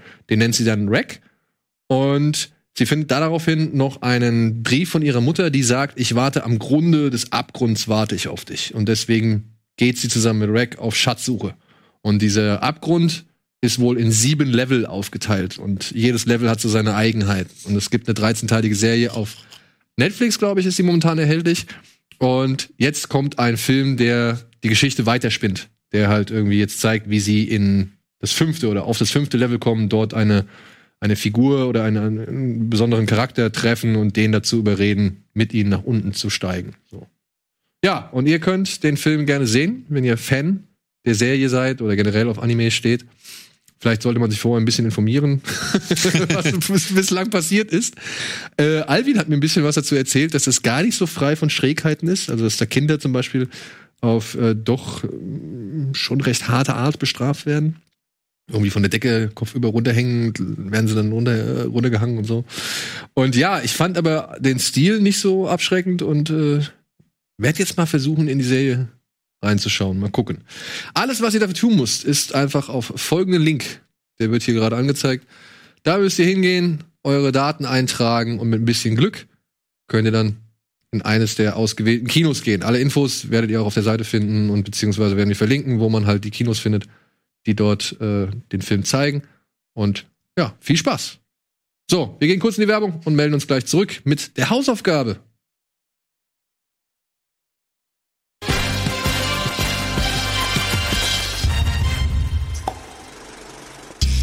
Hallo und willkommen zurück zur aktuellen Ausgabe Kino Plus. Und ja, wir sind bei unserer Hausaufgabe angelangt. Etienne hat vor einiger Zeit zusammen mit seinem Sohn Liebling, ich habe die Kinder geschrumpft, gesehen. Und da haben wir uns gedacht, das machen wir doch als Hausaufgabe mal in Stream Castle.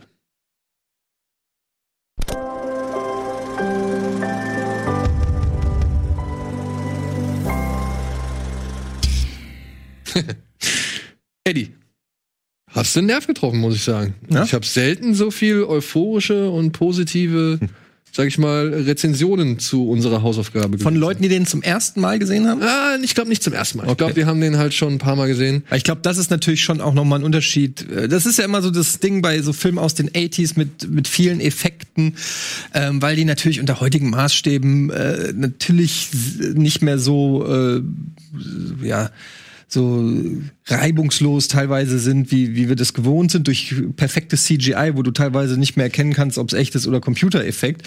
Aber ich finde, ähm, das ist einer, der äh, es schafft, eine Mischung aus, habe ich ja auch schon damals gesagt, als wir die Hausaufgabe aufgegeben haben, praktischen Effekten, Greenscreen, Greenscreen ähm, Stop Motion, also alles, was irgendwie damals zur Verfügung stand, benutzt hat. Und ich finde, dass er das auf eine sehr sympathische Art macht und auch immer noch gut. Also ich habe den ja mitgeguckt und ich war erstaunt und äh, wie gut es funktioniert. Und da muss man sich dann auch einfach noch mal in ein Kind versetzen, weil ähm, also es war nicht so, dass mein Sohn die ganze Zeit gesagt hat, ah, das ist ja Quatsch oder so, sondern im Gegenteil. Der hat überhaupt nicht verstanden, wie die das gemacht haben, weil das für den, also die Illusion war perfekt für ihn, ne? Der hat nicht gecheckt, dass das Modelle sind oder so. Ähm, Gut, jetzt kann man sagen, naja, der ist ja vielleicht auch ein bisschen. Nein, aber das ist, ähm, aber äh, das ist einfach ähm, gut gemacht, gut, gut, gute Effekte für, für so einen Kinderfilm. Ich würde mal ein bisschen Liebe vorlesen, ja? Ja, gerne. Äh, Max Stevens hat zum Beispiel geschrieben, kennt ihr das, wenn ihr einen Film, Serie oder auch ein Game, das ihr in eurer Kindheit geliebt habt, nach Jahren nochmal rauskramt und dann merkt, naja, hatte ich besser in Erinnerung? Nun, bei Liebling, ich habe die Kinder geschrumpft, ist das nicht der Fall.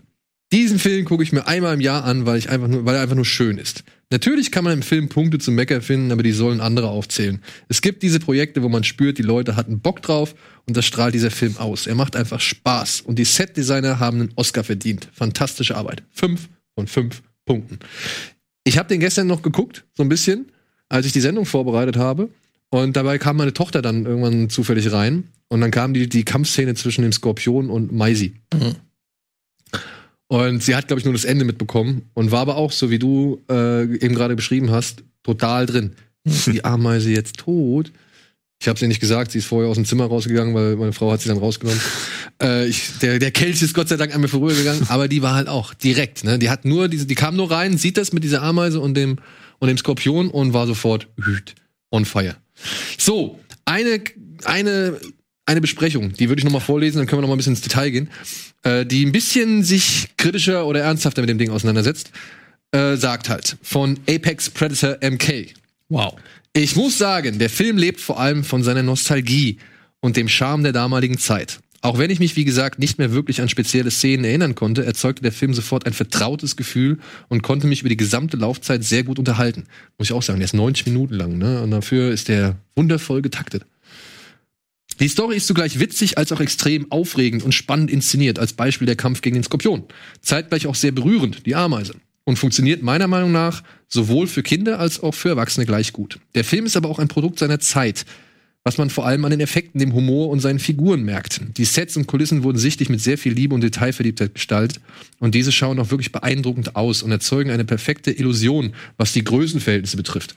Obwohl ich mich da auch gestern so ein bisschen hier und da mal gefragt habe, ne, weil dieser zum Beispiel schnippt er ja den der hier Max Headroom mit Matt Freewer, wie er heißt, Frewer, der schnippt ja mal irgendwann so seine Kippe da rein. Und da fand ich schon irgendwie, das wirkte nicht so ganz maßstabsgetreu. Ja. Aber gut, ist egal. Ja, es gibt immer wieder Sequenzen und Effekte, an denen man ihm sein Alter anmerkt und die heute nicht mehr so gut aussehen. Diese werden aber durch so viele andere Aspekte im Film wieder wettgemacht. Zum einen die Charaktere, die teilweise sehr absurd und schräg agieren, dadurch aber umso liebenswerter und unterhaltsamer werden. Es macht einfach Spaß, Rick Moranis, Mick, oh, Rick Moranis dabei zu beobachten, wie er an der Wäscheleine hängend seinen Rasen untersucht. Oder dessen Sohn, der mit gefühlt acht Jahren Sprüche ablässt wie ich sah mein ganzes Leben an mir vorbeiziehen. War ziemlich kurz. Generell schreit der Humor wie der gesamte Film eben total nach 80er beziehungsweise frühe 90er. Ich fragte mich oftmals, ob der Film heute noch so inszeniert werden würde und ob er überhaupt auf diese Art und Weise noch funktioniert hätte. Zumindest letzteres kann ich für mich mit einem ganz klaren Ja beantworten. Wahrscheinlich fließt viel von meinem nostalgischen Gefühl in meine Wertung mit ein, aber ich hatte absolut meinen Spaß mit dem Film. Ich habe vor kurzem auch Flabber nach Jahren wieder mal geschaut, ein Film, der für mich in den etwa denselben Stellenwert wie dieser hier hatte und an dem ebenso viele gute Erinnerungen hängen. Aber verglichen mit Flubber, den ich leider nicht mehr so gut wie als Kind fand, funktioniert Liebling, ich habe die Kinder geschrumpft, heute noch um einiges besser. Mit dem Nostalgiebonus gebe ich dem Film vier von fünf Sternen. Ohne diesen wären es am Ende noch mindestens drei von fünf Sternen. Und so stehen lassen. Ich habe Flubber neulich auch noch mal geguckt und ich würde auch sagen, dass der in eine ähnliche Kerbe schlägt. Aber ich finde auch äh, den, also Liebling, ich habe die Kinder geschrumpft, ist einfach die rundere Nummer noch. Einfach auch, bietet auch einfach noch mehr, ähm, also es ist einfach eine super Idee, muss man einfach, die, die Prämisse, die sie da haben, dass sie durch den Garten kommen und dieser Garten, was ja eigentlich de facto nun nicht viel ist, aber wie viele Ab- Meter. Ein paar Meter, ja. Aber wie viele Abenteuer? Sie haben ja von der Sprenkleranlage äh, über den äh, ähm, Rasenmäher. Rasenmäher, la lauter äh, Gefahren, Insekten, Pflanzen. Also sie haben Lego-Bausteine, die da irgendwo liegen. Sie haben sich, sie haben das Maximum rausgeholt aus so einem kleinen Stück Garten und es entsteht plötzlich so eine so eine Geschichte die man halt so aus diesen 80ern kennt, so eine Gruppe von Teenagern, ne, ob das jetzt, ist ja sehr ähnlich wie Goonies zum Beispiel, ob die jetzt Ich musste jetzt auch sehr oft wieder an Goonies ja, denken. total, ne? Ob die jetzt unten in irgendeinem äh, äh, Labyrinth da sind oder jetzt da im Garten und dann diese und dann immer diese zwischenmenschlichen Beziehungen auch. Und das ist für mich auch so typisch 80s. Und warum mich das auch immer natürlich auch und wahrscheinlich bei euch ähnlich, so 80s, 90s Kids kennen das, so berührt hat, ist, weil man selber in diesem Alter war, vielleicht hat man Geschwister und dieser Unterschied auch zwischen den Altern, da gibt's dann den Kleinen, dann gibt's den Großen, der schon so ein bisschen am Flirten ist, dann gibt's da das Mädel, das so ein bisschen am Pubertieren ist und so. Das sind alles natürlich ein bisschen überzeugt, aber das sind alles Geschichten, die man kannte. Ne? Also wenn als wenn ich im, ich war da elf. Meine Schwester war 14, also das war genau, ne? Ja. Ich war der Kleine, der geguckt hat, wie meine Schwester irgendwie irgendwelchen Jungs hinterhergestellt ist. Und ich war so ein bisschen der Nerd mit dem Nintendo und ähm, Abenteuer und so. Das ist halt natürlich, äh, Aber jetzt mal, jetzt mal kurz, das haut einen natürlich voll um. jetzt mal kurz so gefragt, ne? Du Ja. warst elf. Ist ja schon so, ne? Schwelle zur Pubertät, zum Teenageralter und Das war bei mir mit 18. Ah, okay, gut. Dann Viel ist meine Frage bei dir vielleicht nutzlos, aber das wäre ja nicht die erste. Ne? Ja. Gut. Kann man so stehen.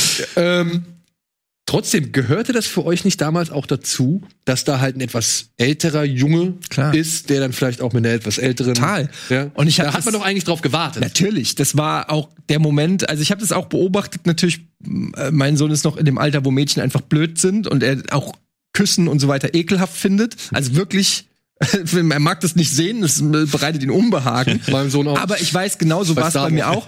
Aber ich weiß genau, ähm, in dem Moment, wo es, äh, wo so mit elf, zwölf fing es an, wo du dann schon so äh, gesagt hast, so sieht es also aus, wenn die sich küssen.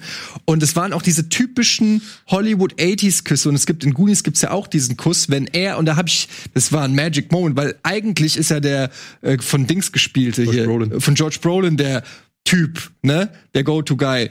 Und, und, und er, äh, sie hat ja ihre Brille nicht und küsst dann den kleinen Bruder. Und das war so ein Moment, so, ja, genau, wo wir alle mitgejubelt haben, gesagt haben, yeah, er hat gescored. Ja, er, ja, hat, das boah, er, hat doch so. diesen, er, hat diesen, er hat diesen Kuss von dieser hübschen gescored. ja, Mann. Und das Geile ist ja dann, Und dass sie dann auch, und am Ende kommt's ja raus und sie äh, sagt so, das war gar nicht so schlecht und das macht ihm noch so ein Kompliment. Ich weiß gar nicht. Anspacken? Ja, ja, hat, Ja, hat, richtig. aber ich weiß, es gibt diesen Reveal bei Goonies, wo sie dann am Ende checkt, dass es der Bruder war und das so gespielt so, "Hm, das war ja gar nicht so. Und das war so ein Moment so, ja, Mann, ja. Und das ist so, du bist natürlich einerseits in deiner Entwicklung bist du noch sehr weit weg vom ersten Zungenkuss, aber es ist nicht so, dass du nicht schon mal einen Gedanken dran verschwendet hast. Und wenn du das dann in so einem keuschen Umfeld mal siehst, so, ne, dann äh, das, Aber das ist waren schon doch die ersten erotischen. äh, Natürlich, sag ich, mal, war in äh, die verknallt man- von Alf. Ja, siehste. Siehste. Wer nicht? Nein, nicht? Nee. Okay. Und ist dir mal aufgefallen, das ist mir jetzt nochmal, ich hab's natürlich im Kopf gehabt, so, ja, weil er auch, ähm, ist er dieses Jahr oder Ende letzten Jahres verstorben? Aber wer das Drehbuch gemacht hat, ist dir das nochmal aufgefallen? Nee. Das Drehbuch stammt von Stuart Gordon, Brian Usner und einem der Fangoria-Gründer. Brian Usner und Stuart Gordon, Reanimator, ja, Regisseur und Produzent von Reanimator. Das erklärt die Effekt, äh, auch diese praktischen Effekte und Nicht nur so. das, auch, auch der Mad Scientist. Mhm. Ja? Stimmt, ja. Klar, ja. Der Mad Scientist Aber das ist ja auch ein Element typisch 80er, ne? Ob Ja, es jetzt ja. Flubber ist, ob es zurück in die Zukunft ist. Dieser Mad Science, es ist sogar ein Stück weit in, naja, kannst du sogar in die Reise ins Ich. Also diese ganzen, das, und das ist aber auch so, was ich mit so 80er Science-Fiction-Komödien halt verbinde, ist so dieses Aufkommen von so Computern, ne? Zeit von C64, also so, wo der Computer plötzlich so eine ah, was kann Komponente der denn? war. So eine Komponente Ja. war, wow, da passieren kom komische Sachen. Dann aber auch so ein bisschen Roboterarme. Ich hatte so einen Roboterarm, mit dem du so, der war so groß, konntest eigentlich nichts mitmachen, konntest hier was hochheben und da wieder runterlassen. Aber es war einfach ähm, ferngesteuerte Autos und dieser ganze Kram. Das waren halt auch so die Spielsachen, die man cool fand. Und dann kam einer und hat das alles fusioniert. Hier Lisa, der helle Wahnsinn, Ja. ähm, Wargames, ach, die ganzen Filme. Der das. Ja, gut, das ist Virtual Reality, ne? Ja, ja, aber war dann so das. Aber das war ja schon wieder King, ne? Also das Ja, war ja ja, schon wieder klar, tiefe, böse horror Das war auch schon 90er. ja. Explorers muss man dann Explorers, in der ja. Flug des Navigator. Und die haben alle diese auch diese Kinderzimmer, ey, wie ich das geliebt habe in diesen 80s-Filmen, diesen ganzen Emblem-Filmen, selbst Poltergeist und so, diese Kinderzimmer zu sehen. Und da hinten ist eine Star Wars-Figur und da ist noch dann irgendwie natürlich das obligatorische äh, Baseball-Poster. Auch bei Die Braut des Prinzen, da wird ja, äh, kommt ja Peter Falk rein, der liest ja die Geschichte des, der Braut des Prinzen, liest er ja vor, dem äh, Fred Savage, ne, aus wunderbaren Jahre. Und das Zimmer ist ja auch voll mit Spielzeug und Actionfiguren und Robotern und so weiter. Und als Kind hat man das immer. Und er fängt auch am, an, am Anfang an, spielt er irgendein PC-Baseballspiel. Bei Big spielt er am Anfang dieses äh, Adventure. In Ja, seinem, stimmt, in stimmt, seinem stimmt, Zimmer, ja. wo er den Zauberer äh, irgendwie äh.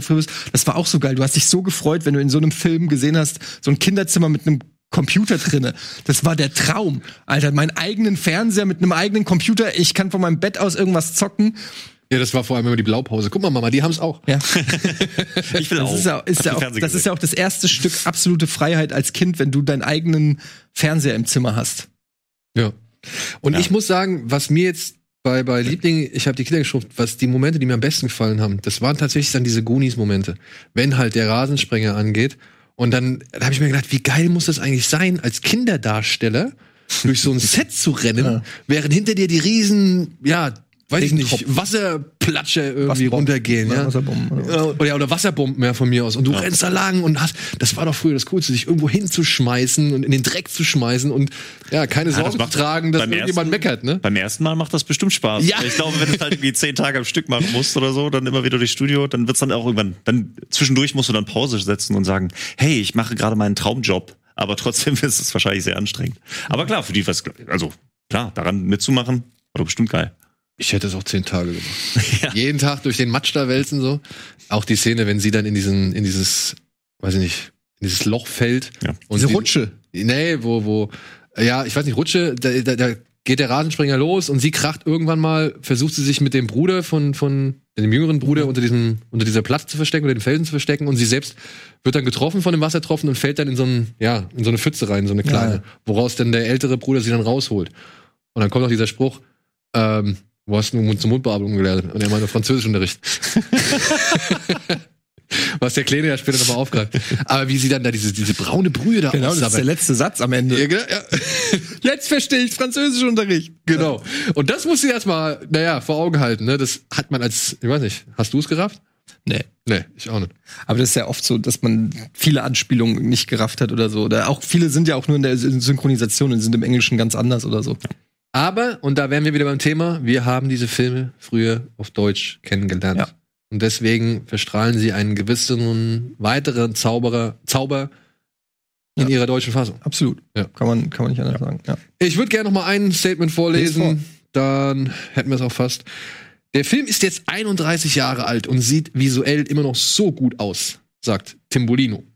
Da muss ich aber auch sagen, ich finde diese Sets, ne, diese die Wiesen, Mhm. die Gräser, die Grashalme mit ihren Linien und so, fand ich finde ich nach wie vor super. Ja. Das kannst du auch heute noch genau so bringen. Ja, das ist auch wieder Practical Effects, altern einfach Ja. besser. Ich meine, wenn wir jetzt gerade, ne, Traurige hatten wir ja vor ein paar zwei Tagen äh, mit ähm, Dunkle Kristall. Ära des Mhm. Widerstands wurde jetzt äh, eingestellt, so gesehen, aber auch da, ne, einfach wie viel, wie viel, weiß nicht, wie viel Zauber diese handgemachten Sets haben. So. Ja, ey, guck dir Dings an, Reise, äh, hier Labyrinth, Reise, Ja, wie heißt, ja, ja. wie heißt Ja. der auf Deutsch? Reise ins verrückte Labyrinth? Nee, Reiseslabyrinth. La- Reise ins Labyrinth, alter Wahnsinn. Auch Jim Henson. Sind beides Jim Henson. So, da zeigt sich, wie wichtig die Balance zwischen Computereffekten und real gebauten Kulissen ist. Wenngleich ich finde, dass die Größenverhältnisse nicht immer passen, wenn man bedenkt, dass sie eigentlich kleiner als eine Ameise sind. Die Geschichte der geschrumpften Kinder, die durch einen Dschungel müssen, in dem jeder Wassertropfen eine Gefahr bedeutet, der Dschungel dabei aber lediglich der Vorgarten der Familie Schalinski, ne? Schalinski. Ist, funktioniert heute noch genauso gut wie damals. Dabei ist der Film sowohl für klein als auch für groß sehr unterhaltsam. Sprüche wie, mein ganzes Leben sei meine Augen vorbeigezogen, war ganz schön kurz. Oder wo hast du Mund- Mund-zu-Mund-Beatmung gelernt im Französischunterricht? Bedient da durchaus den Humor der Größeren, während die Kleinen wohl alleine wegen der Welt nicht mehr aus dem Staunen rauskommen dürften. Dagegen ist dann der finale Kampf von Maisi und dessen Ende schon ziemlich harter Tobak. Und man ist selbst überrascht, wie nah einem das Schicksal einer einzigen Ameise gehen kann. Ein echt toller Abenteuerfilm, humorvoll und mit Herz. Können wir so stehen lassen, ne? Und es gibt noch, glaube ich, drei Nachfolger, wovon ich aber nur einen gesehen habe, zwei, nämlich oder? Also zwei direkte. Es gibt diesen Ja. Honey, Now We, we Shrunk Ourselves oder so. Das also ist der dritte. das Riesenbaby. haben das Riesenbaby. genau, Riesenbaby und, Und wir haben uns gibt, selbst ja, und es genau. gibt wieder irgendwas. Es gibt, glaube ich, drei, aber das ist dann mit einer anderen Besetzung und, glaube ich, nur noch der Name oder so. Ah, okay. Aber ähm, ich habe auch nur Riesenbaby gesehen und der ist schon auch nicht mehr gut, leider. War das der zweite? Das war der ich meine, das war der zweite, zweite. ja. Den habe ich als Kind noch sehr gefeiert. ehrlich Ja, gesagt. nee, ich finde halt, dass da geht halt viel verloren, weil du hast halt einfach so diese King Kong-Geschichte, die äh, die es erstens halt schon tausendfach irgendwie gibt. Irgendwas Großes läuft über was Kleines und es, es macht das Ganze nicht mehr, es hat dieses Lokale, ne, dieses, äh, Ja. Ja. es, es ist halt irgendwie Weil der weg. latscht ja dann durch Vegas. Und du hast auch nicht Ja, mehr diesen Zusammenhalt in dieser Gruppe, ne, weil es ist halt einfach das große Baby, was irgendwo alles kaputt macht. Also das war äh, sicherlich nicht die allerbeste Idee ähm, und die anderen habe ich gar nicht mehr geguckt, ehrlich gesagt. aber beide auch auf Disney. Und, äh, Ja. Und falls jemand Bock hat, Flabber ebenfalls äh, kann man sich auch noch mal angucken. Kann man sich angucken. Allein wegen Flabber kann man sich angucken. Und auch das Original, äh, hier das äh, fliegende Auto, nee, wie heißt das Auto? Der Es Professor. es zischt und zu sehen ist nicht. Chitty Chitty Bang Bang. Nee, nee, nee. Den gibt's auch auf Disney Plus. Das Original, auf dem Flabber basiert. Aus den 50ern ist Ja. der. Das, der Professor mit dem.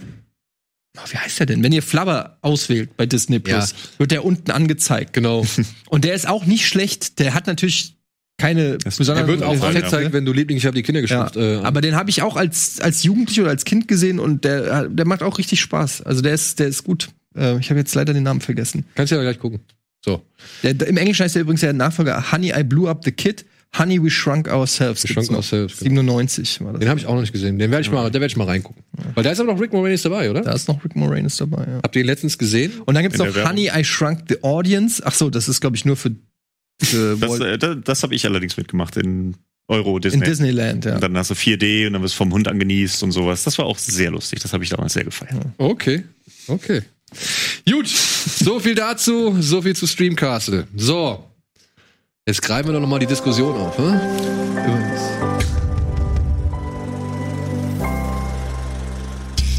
Nicht zu verwechseln.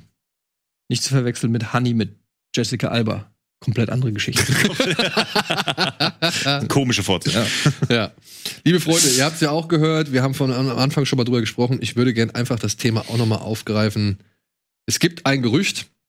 Und Weißt du, was es außerdem gibt? was denn? Eine Newsmats. Oh, es gibt eine Newsmats? Bitte.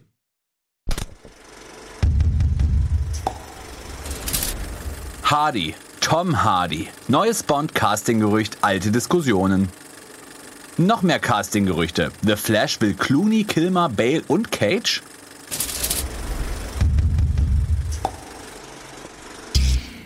Ja, ich dachte, für zwei News hätten wir keine, aber gut.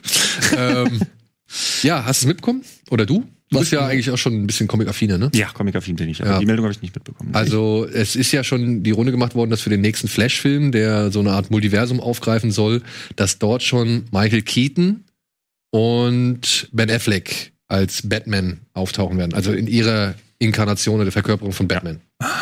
Wie soll das denn gehen? Weil Flash Universum. versucht, den Tod seiner Mutter zu verhindern und deswegen. Aber ist zu langsam. oder zu schnell. Ja, ähm, schwieriges Thema. Und deswegen stößt er eben halt auf die Erkenntnis oder eben die Entdeckung, es gibt Multiversen und bringt halt damit sein eigenes, eigenes Universum ziemlich durcheinander und ja, und reist aber halt oder rennt von mir aus eben auch durch die anderen Universen. Aber das klingt nach einem Gag. Ist es lust, aber lust, soll es lustig sein oder soll es Nein. ernst sein? Nein? Ernst? Ist das Flashpoint? Das ist das Flashpoint-Universum, ja. Da gibt es einige verschiedene äh, Universen. Da gibt es dann auch ein Universum, wo nicht die Eltern von Bruce Wayne gestorben sind, sondern Bruce erschossen wird und die El der Vater wird dann zu Batman. Spaßige Sache, sehr toller Comic. Okay. Flashpoint. Flashpoint. Lege ich mir direkt aufs Zahnfleisch. äh, ich habe gele ich hab gelesen, dass Zack Snyder Nachdrehs macht für ähm, den Snyder Cut. Ja, das ist aber schon bekannt gewesen. Aber kriegt er dann noch mal Der kriegt nochmal 30 Millionen. und kriegt er noch mal Ben Affleck? Naja, also, Das ist ja die Frage. Mit wem macht er die Nachdrehs? naja, mit eben den Leuten, die zur Verfügung stehen. Ich denke mal. Ja, eben. Aber wer ist Aber Ben Affleck hat ja schon, naja, also es wurde ja schon bekannt, dass Affleck damit machen soll, Keaton auch. Und ich denke mal, wenn Affleck bereit ist, eben nochmal in sein Kostüm zu schlüpfen als Batman, dann würde er auch für die Nachdrehs von Denk Justice League auch. zur Verfügung stehen. Jetzt ist natürlich aber noch so eine andere Sache bei, bei eben gerade Justice League noch im Raum. Da müssen wir, glaube ich, demnächst auch nochmal etwas mehr ins Detail gehen, weil äh, der Herr Fischer, der den, wie heißt der? Cyborg gespielt hat, Ja. der hat ja immer noch seine, seine, sag ich mal, Anklage an, an Joss Whedon und eben die Deckung oder die, die Vertuschung des Verhaltens von Joss Whedon äh, noch laufen und weigert sich gerade mit einem unabhängigen Ermittler diesbezüglich zu reden, weil er halt glaubt, er ist nicht unabhängig, sondern er ist halt schon beeinflusst. Und ja, da gibt's halt gerade noch sehr viel Streit, da muss man auch ein bisschen abwarten, wie sich das entwickelt, aber aber doch nichts, was man mit ein paar Millionchen. Ah, weiß man nicht, weiß man nicht. Auf jeden Fall haben sie jetzt für den neuen Flash-Film auch Anfragen rausgeschickt an Val Kilmer, an Christian Bale, an Also George, all- an George Das wäre natürlich überragend. Das wäre fantastisch. ja, und auch an Nicolas Cage. Denn dieser Film soll tatsächlich zu einem Großteil in der Batman-Welt von Michael Keaton spielen. Ja? Mhm. Und deswegen wäre auch ein Nicolas Cage als Superman, der es ja nie Oh, geschafft das wäre hat, fantastisch. von Tim Burton, Aber das kann ja dann eine Comedy werden, das kann nicht ernst werden. Wenn ich mir jetzt Ja, vorstelle, dass, dass, dass Flash zum Beispiel bei George Clooney oder Val Kilmer ins Batman-Universum kommt, das, das muss ja albern sein. Also Ja. da kommt er ja hin und denkt sich nur so, und dann wird auf jeden Fall irgendein dummer Spruch kommen von George Clooney, dann geht er wieder raus oder so. Aber wenn du es einem der DC Justice League Mitglieder zutrauen würdest, also wenn, dann kannst du Flash so einen Film geben. Mir war der Comic Relief in Justice League, der ist sowieso so ein bisschen albern. Ähm, er ist halt so da könnte man schon so der ein bisschen Schauspieler. reingehen. Ezra Miller, ich Ob es funktioniert, ist eine andere Ich Geschichte, aber wenn du es irgendwo machen kannst, dann mit ey. ihm. Der Vor ist- allem, ich- die hätten den aus der Serie nehmen sollen. Ja, die beiden sind ja schon aufeinander getroffen. Wie geht das denn? Ezra Miller ist ja schon auf den Serienflash in der Serie getroffen. Da haben sie ja dieses Thema Multiversum schon mal angespielt. Da ist es ja noch ein größeres Thema. Das Ja, Multiversum genau. mit den Vielleicht ist das auch die Chance Ezra Miller, weil der hat doch auch Stress wegen irgendwas. Der hat doch auch irgendjemanden an Set gewürgt oder so. Nicht am Set, sondern privat. Also, also eher privat Noch schlimmer. Also da weiß man ja auch nicht, also der ist ja auch irgendwie, ich weiß nicht, ich werde mit dem Schauspieler auch nicht warm. Ja. Naja. Aber Nicolas Cage, Ich- endlich ich als feiern. Superman. Ich würde feiern. Ja. Wer weiß, wer weiß, ob es so sein wird. So, wir machen noch eine kurze. Achso, willst du Nee, noch was nee, sagen? alles gut. Ne? Nee, alles gut. War nicht noch eine News? Wir auch noch eine News, aber da machen wir jetzt erstmal spannungstechnisch eine schöne Werbung. Und dann klären wir, ob Hardy der richtige Bond ist.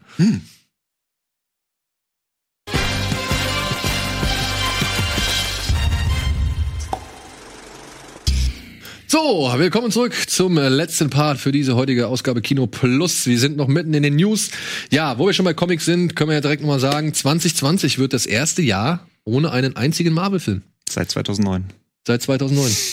Denn Disney hat jetzt bekannt gegeben, dass äh, ja, sämtliche Filmstarts, die für dieses Jahr geplant waren, entweder noch mal weiter nach hinten verschoben werden oder halt komplett aus dem Jahr rausfallen. Wie zum Beispiel Black Widow, der jetzt erst nächstes Jahr kommt. Ja, und Das ist jetzt quasi genau ein Jahr nach seinem Original-Release-Datum. Ist jetzt, glaube ich, am 7. Mai 2021 gelegt. ja, Mai, ne? Wonder Woman wurde auch verschoben. Hm? Wonder Woman wurde auch verschoben. Der kommt aber noch im Dezember. Genau. Was halt Stand jetzt. Stand jetzt, was halt so ein bisschen den Start von Dune gefährden könnte, weil ich kann mir nicht, ich kann mir ehrlich gesagt nicht vorstellen, dass Warner ein Wonder Woman und ein Dune parallel fährt, weil damit kannst du eigentlich nicht irgendwie die Verluste, die du sowieso durch weniger Kinos und Zuschauer hast, irgendwie kompensieren, meiner Ansicht nach. Wie haben sie das jetzt mit den Oscars? Die haben die, den Bisher Zeitraum verlängert, ne? Ja, der Zeitraum wurde verlängert und auch der Zeitraum der Veranstaltung ist nach hinten verschoben Ja. worden. Oder beziehungsweise die Veranstaltung selbst ist nach hinten verschoben Ja, worden. insofern. Dann haben sie zumindest nicht mehr die Jahresgrenze so, um die Oscars noch mitzunehmen, dass es noch im Dezember rausballern, wie es halt die letzten Jahre. Ja, aber ich glaube, Villeneuve ist da gar nicht so unglücklich drüber, denn wie er schon in einem Interview zuvor gesagt hat, hat er deutlich weniger Zeit durch Corona für eben die Nachdrehs gehabt und die Nachdrehs müssen auch nochmal in, der- in die Postproduktion. Hm, hm. Er konnte zwar schon Teile der Postproduktion eben durch, durch die Corona-Zwangspause erledigen, aber eben hatte deutlich weniger Zeit für Nachdrehs, die halt üblich sind bei so einer Produktion von der Größenordnung. Und dementsprechend hat er auch weniger Zeit für die Postproduktion der, Nach äh, der Nachdrehs. Und ich glaube, dem ist es ganz recht, dass man da vielleicht den Filmstart auch nochmal nach weiter hinten schiebt. Und lieber sehe ich einen komplett fertigen und Ja. gut gemachten Film als irgendwie etwas, was Ja, so. keine Frage. Ja, also da muss ich mich auch nicht beschweren. Aber ja, alles mögliche, ne? Shang-Chi und, und Eternals und so weiter rutscht jetzt alles nach hinten. Was tatsächlich noch ein bisschen erfreulich ist, es gibt weiterhin einen Kinostart für Soul, den neuen Pixar-Film. Da wurde ja auch spekuliert, ob der bei Disney Plus landen soll direkt. Aber der hat noch nach wie vor einen angekündigten Filmstart. Tod auf dem Nil und noch ein Film kommt, glaube ich, noch dieses Jahr.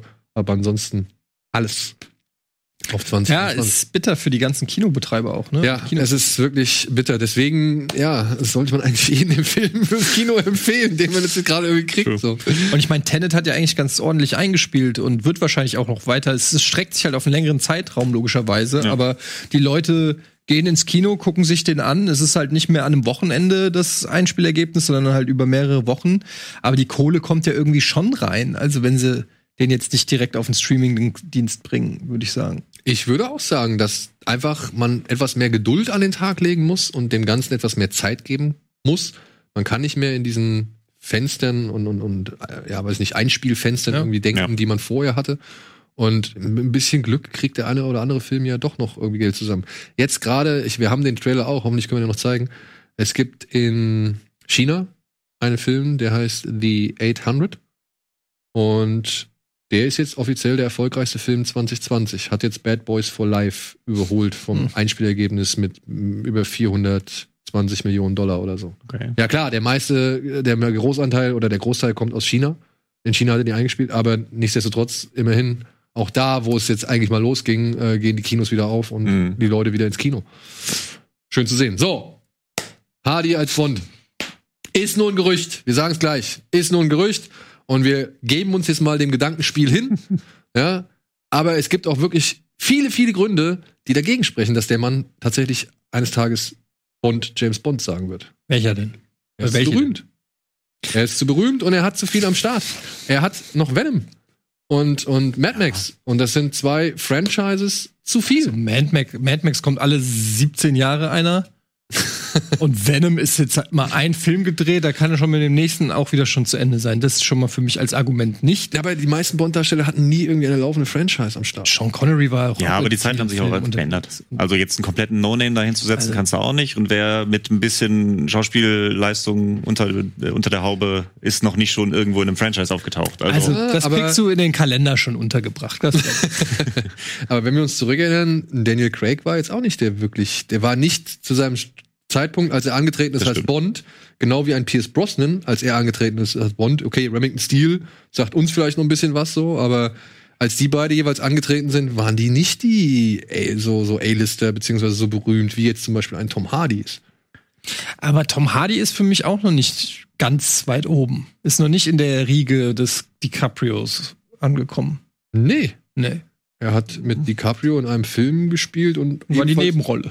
Ja. und hat, hat ihn teilweise nominiert. Also, hat ihn ja, teilweise echt alt aussehen lassen. Leute, ich rede nicht darüber, dass er nicht gut ist. Ja, Ich rede darüber, dass er nicht den Bekanntheitsgrad und der- auf, auf dem A-List-Level von DiCaprio und Brad Pitt ist. Tom Hardy ist immer noch, finde ich, im Segment, wenn ich meiner Mutter sage, äh, Tom Hardy, dann weiß sie nicht, wer das ist. Wenn ich ihr sage, DiCaprio, weiß sie, wer es ist. Und das ist, finde ich, für mich noch mal ein Unterschied. Ja, Was okay. meine Mutter kennt. das, ist hier der, Standard. Also ich, ich Ja, sag ich damit, er recht, ist noch, er ist noch nicht ganz, ganz oben. Er ist vielleicht bekannter als Brosnan und, und Daniel Craig zum Zeitpunkt, aber für mich ist das noch nicht ein Ausschlusskriterium. Ich finde, da sollte man eher drüber reden, ob er für die Figur des Bond die Charaktereigenschaften so mitbringt. Da bin ich mir noch nicht so richtig sicher. Ich versuche die ganze Zeit so, weil ich habe irgendwie ein bisschen Schwierigkeiten. Ja, ich weiß nicht, so dieses, Er ist mehr der grobe Typ. genau, Ich dieses, aber, äh, dieses, ja, suffisante. bin da aber auch ein bisschen bei dir. Also ich finde dieses Argument, dass er zu berühmt ist, äh, finde ich jetzt auch, kann man drüber streiten, ist für mich jetzt aber auch kein Ausschlusskriterium, weil er auch nicht so riesig ist. Aber für mich ist diese Entwicklung, deswegen sehe ich ihn, glaube ich, also ich würde, ich sehe mir alles gerne mit Tom Hardy an, insofern würde ich mir auch einen Bond mit ihm angucken. Aber ich finde, dass ich mit Daniel Craig hat sich Bond schon wesentlich mehr in die äh, Born. körperliche Born Mission Impossible Richtung Genau. entwickelt, ne? Immer mehr drauf aufs Maul und Tom Hardy ist auch ein sehr physischer Darsteller. Da wird's nur, ich denke, noch mehr in die Richtung gehen dieses dieser grobschlächtige. Ich meine, das war Daniel Craig, als er angefangen hat, das war so dieses ne Casino Royale. Mir ist doch egal, was für ein Drink das ist, so da ging's ja war ja gerade das Gimmick, dass er halt nicht so dieser Ja. Gentleman ist, sondern ein bisschen rougher. Und Tom Hardy ist noch mal rougher als Daniel Craig. Deswegen würde es mich nicht wundern, wenn sie die Entwicklung jetzt weiter dahin treiben, weil sie immer mehr versuchen, mit Mission Impossible zu konkurrieren und so, habe ich das Gefühl. Würde mich nicht wundern, aber ich würde auch lieber wen anders da sehen. Meine Vermutung ist, sie werden jünger. Sie gehen etwas noch einen Tick weiter zurück, weil du musst ja, glaube ich, auch schon ein bisschen so in die Zukunft planen. Du weißt nicht, wie schnell du irgendwie wieder einen Film drehen kannst Mhm. oder wie lange so eine Filmproduktion inzwischen dauert.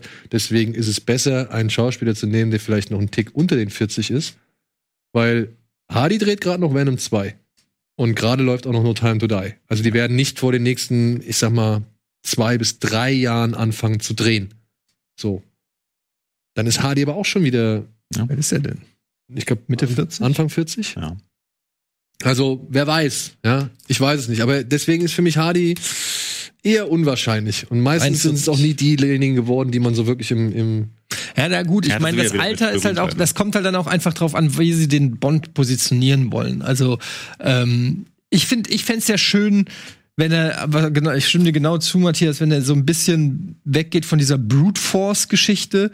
Ich hätte gerne wieder so ein bisschen was Eleganteres, ein bisschen mehr Gentleman, ein bisschen smoother, ähm, Klar, Action muss sein und ein bisschen over the top war es schon immer, aber mir fehlt so ein bisschen dieses, ja, deshalb habe ich gesagt, so viel Sante, so dieses äh, von einem Sean Connery, der so eine gewisse Überlegenheit in seiner äh, in, mit seinem Charakter auch ausgestrahlt und auch Roger Moore hatte das, ne, dass der, dass die, die waren, die waren auch die schlausten im Raum und nicht nur die stärksten. Weißt du, was ich meine? So, die waren so da und du hast gesagt, er guckt hier den Raum an und er hat alles im Griff und hat so dieses leicht suffisante und so. Und das, das hat mir gefallen, das fehlt mir bei Daniel Craig so ein bisschen. Der geht, der geht hin, der verkloppt alle, der guckt und sagt so, woher bist du, du halt, klar, pum. So, aber da könnte es ruhig ein bisschen filigraner wieder ein bisschen zugehen. Aber ich habe jetzt auch noch nicht den ko äh, konkreten Gegen äh, Nee, ich finde auch alle, die jetzt momentan so vorgeschlagen werden, und das ist, glaube ich, das Problem. Wir orientieren uns zu sehr an den Leuten, die wir kennen und die wir gerne sehen und die Genau. wir gerne hätten. Aber ich glaube, du musst in eine andere Richtung denken. Du musst irgendwie an Leute rangehen, die noch nicht so, also noch nicht so bekannt sind, die noch ein bisschen jünger sind. Ja, aber halt- ich will jetzt auch nicht irgendwie so ein Timothy Chalamet oder so. Weißt du, ich will jetzt auch ah, come on. Ja, aber da die Gefahr sehe ich halt wieder, dass dann so eine Verjüngung kommt. Wir haben jetzt so einen Jugendlichen, so einen Anfang 20-Jährigen, so ähm, das, das, das. Auch der sehe ich als völlig unwahrscheinlich. Wenn der jetzt mit June wirklich eine Franchise haben sollte, also eine Reihe haben, Filmreihe haben sollte, wird der nicht Bond machen. Wird der nicht Bond Glaube ich auch nicht. Ja. Aber Von denen, die in Ich sag ja nur der sind Typ, und ich meine technisch unterwegs sind, würde ich am liebsten Idris Elba sehen. Aber auch Muss der ich sagen. Auch viel der, der zu alt, spricht alt, viel ne? dagegen, zu Viel alt, zu zu, alt. groß und so. Aber wisst ihr, wen den ich- würde ich am ehesten Wisst ihr, gerne wen ich einen guten Vorschlag finde? Der wurde mir auch bei Twitter nochmal genannt und da muss ich sagen, ja, den hätte ich tatsächlich auch gern schon bei Tenet gesehen. Das ist der Typ aus ähm, Gangs of London. Den finde ich gut. welchen? Den Der Elliot, Hauptdarsteller. den, den, den Afro-Briten. Der Polizist. Ja. Der hat eine gute Physis. Der ist nicht zu klein, also der ist ein Tick größer so, der kann zuhauen, aber der ist halt auch nicht irgendwie das bullige Tier so. Mhm. Ja? Also der hat schon, dem könnte ich das zutrauen. Also beziehungsweise auf den hätte ich Bock, weil den kennt man halt auch noch nicht so so. Also das ist noch nicht so ein verbrauchter Typ, den hast du noch nicht in so vielen Rollen gesehen. Ich meine, Hardy hat jetzt alles gespielt, Ja. vom vom berühmtesten Knacki Englands bis hin zum sich in die Hose scheißen in El Capone so. Ja, also da ist alles dabei, ja. Und bei das ist doch eher so ein unbeschriebenes Blatt. Ich habe seinen Namen leider nicht im, im Kopf. Das tut mir sehr leid, aber Ja, ja. Es wird wahrscheinlich irgendwer, an den komm, du findest nicht abwegig, ne? Ich, ja, ich, ich weiß es noch nicht. Der ist mir, ich habe den halt jetzt natürlich auch als sehr brutal und, und so äh, im Kopf. Aber ja, ich weiß es noch nicht. Ich müsste noch mal. Ich finde ja auch sowas wie, ähm, wie heißt der aus äh, The Gentleman? Charlie Hunman? Charlie Hunnam fände ich auch cool. So, das könnte ich mir so schon eine, eine Richtung vorstellen oder sowas, so Hem, so, so, äh, wie heißt der Chris Hemsworth? Vielleicht? Thor? Als Bond? Rasiert? Bisschen dünner? Auch Das zu körperlich? auch- ja, Soap also Dirisu heißt der Mann aus Gangs of London. Okay. Soap Dirisu. Ich glaube, es wird nicht jemand, jemand ganz Unbekanntes. Ich glaube, es wird jemand sein, der schon einen Namen hat. Vielleicht nicht ein A-Lister oder so, aber ich glaube, Ja, es wird genau. das jemand ist, sein. das ist der ideale Typ, der, mit dem du ein Bond-Franchise aufziehen kannst. aber das ist zu unbekannt. das ist so ich. unbekannt? Ja, glaube ich schon. George Lazenby kannte man aufgrund seiner Ja, wie viel hat er gedreht? ein. ja gut, aber Immerhin. probier's doch. probier's doch. Ich würde mich halt mal in Timothy den Ring Dalton. Also mein Timothy in Dalton hat auch nur zwei gekriegt und der war der, der Vorläufer Was hältst du von denn von mir? Zu alt. Müsstest dich rasieren. Würdest Und auch zu physisch wahrscheinlich. ja, ja, das ist körperlich. Du würdest da einfach reingehen, pam, pam. Aber du bist zu alt. Außerdem hast du Ja, ein Franchise am. Start. Und ja auch ein Franchise am Start. Ich, ich muss ja einmal im Monat äh, hier äh, Filmfights machen oder was. Ja. Na gut, ähm, wir, wir denken weiter drüber nach. Ich meine, komm, wenn's Tom Hardy wird, wir würden uns auch freuen. Ich hätte kein Problem Wir damit. würden alle, weil Tom Hardy einfach auch ein cooler Schauspieler Ja. ist. Aber äh, ich bin auch nicht hundertprozentig überzeugt. Sag ich, ja, ich bin ein Riesenfan von Tom Hardy, aber als James Bond bin ich auch noch nicht. Es wäre halt aber auch auf der anderen Seite eine konsequente Weiterführung von der Daniel Craig Nummer. Es wäre ein relativ ähnlicher Typ sogar, finde ich so. Ja, es geht weiter in die Richtung, das meine ich halt auch. Aber da bin ich auch wieder, es macht Spaß, darüber zu spekulieren und letztendlich Tom Hardy oder nicht, werden wir uns wahrscheinlich angucken. Aber ich finde, die Bond-Filme haben in den letzten halt eher Probleme in Drehbücher-Natur gehabt. Also da ist dann, Daniel Craig ist ein super Bond, aber wenn der keine guten Drehbücher zum Spielen bekommt, dann kann er noch so gut diese Rolle verkörpern, dann sind die Filme trotzdem nicht geil. Ja, sind wir mal gespannt, was Frau Waller-Bridge aus oder mit in No, no Time to Die äh, oder mit an No Time to Die irgendwie gut machen konnte. Toll. Ob es einen Effekt hat. So, damit wären wir am Ende wahrscheinlich. Moment, wir werden doch heute, wir laufen doch heute später, oder? Wir können doch ein bisschen überziehen. Nicht wahr, Alvin? Oder kommt nach uns noch irgendwas? Die Sintflut. Du musstest ja eben noch äh, Among Us spielen. also Hab ich sehr dementsprechend. gut gemacht, glaube ich. Ja, ich glaube auch. Du hast wirklich hervorragend beschissen. Keiner kann so lügen wie du. Ja. Und? Ja, wir können morgen. Geil. Die Zeig doch mal bitte jetzt den, den 800, den erfolgreichsten Film des Jahres 2020.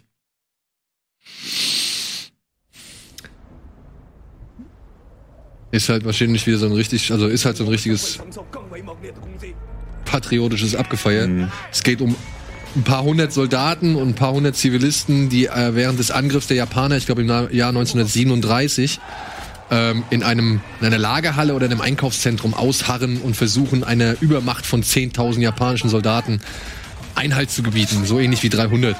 Könnt ihr euch vorstellen, ja. Ja, kein Wunder, dass der erfolgreich ist in China. Aber der Aufwand, der äh, finde ich, den finde ich schon immer wieder beeindruckend. Ja.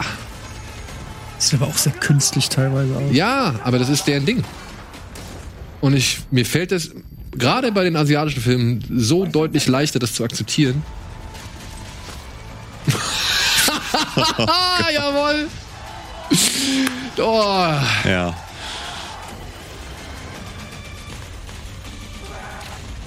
Da war nur die ganze Zeit geballert. Ja, schreit nach meinem Film. Und ich wette, das war nur die erste halbe Stunde.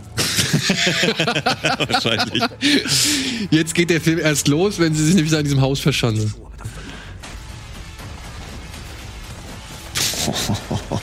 Oder mit Martial Arts. Alter Schwede. Ja, ordentlich.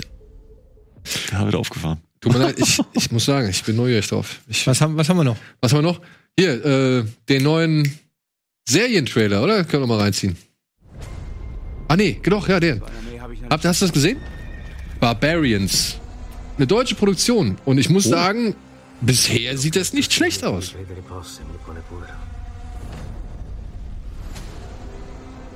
Sprechen die Latein? Die Pressemitteilung, die rumging, die war halt auch auf einer Alt, entweder lateinisch oder sonst irgendwas. Die haben erst eine Pressemitteilung in der Sprache rumgeschickt, die du nicht lesen konntest, war irgendein altgermanisch oder halt lateinisch. Okay. Und dann kam später nochmal die Übersetzung rum. Wahrscheinlich, weil keiner gerafft hat, hier klicken für die deutsche Übersetzung. Aber anhand dieses Teasers habe ich wirklich Interesse dran, mal reinzugucken. Und wenn es sowas wie ein Guilty Pleasure Spartacus wird, also wie so ein Spartacus-ähnliches Guilty Pleasure, dann bin ich schon zufrieden. Barbaren. Barbaren. Die Barbarians. Deutscheren Titel gibt's, glaube ich, nicht. Sehr gut. Doch. Hugenotten. Okay. Ich hätte es ja geil gefunden, hieß es The Bavarians. ja, aber gut. Bayern. So, jetzt haben wir noch einen anderen Serientrailer, oder? Ach, das war eine Serie. Das war eine Serie, ja.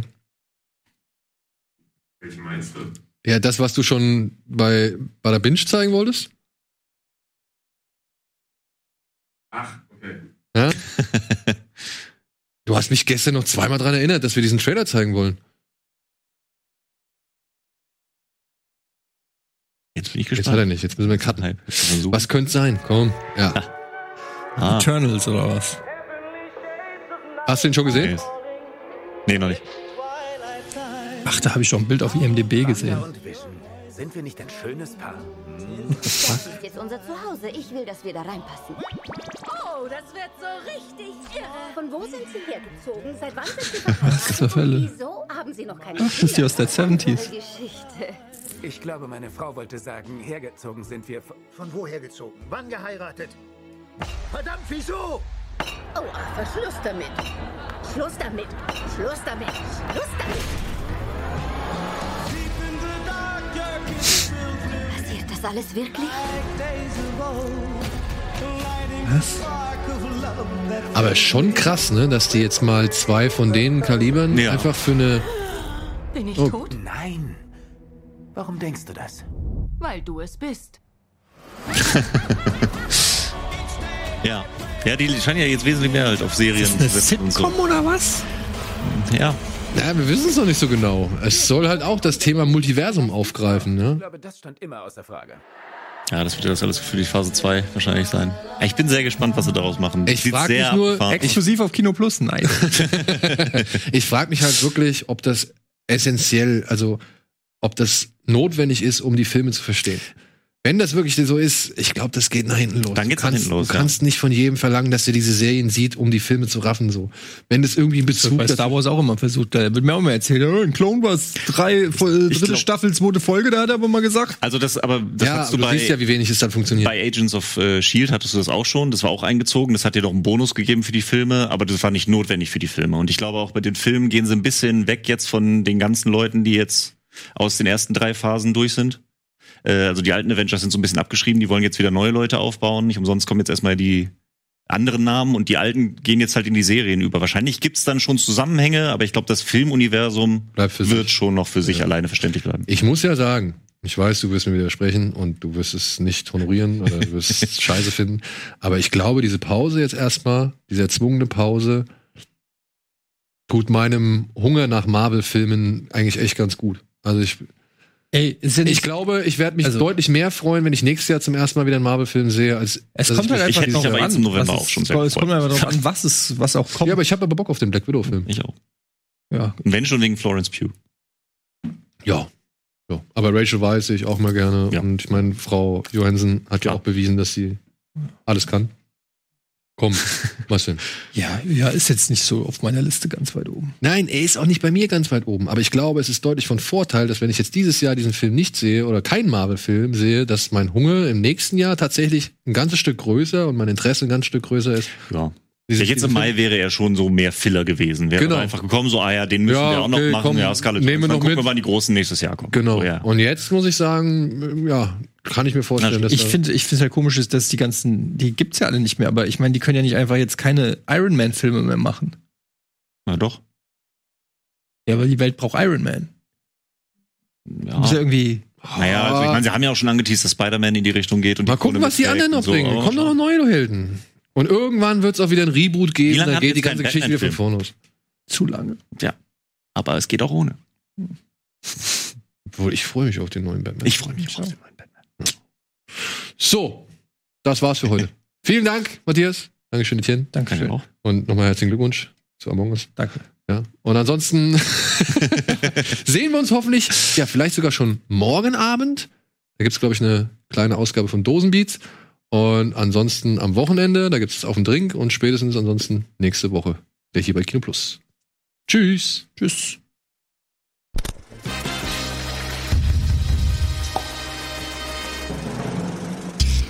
Diese Sendung kannst du als Video schauen und als Podcast hören. Mehr Infos unter rbtv.to/kinoplus.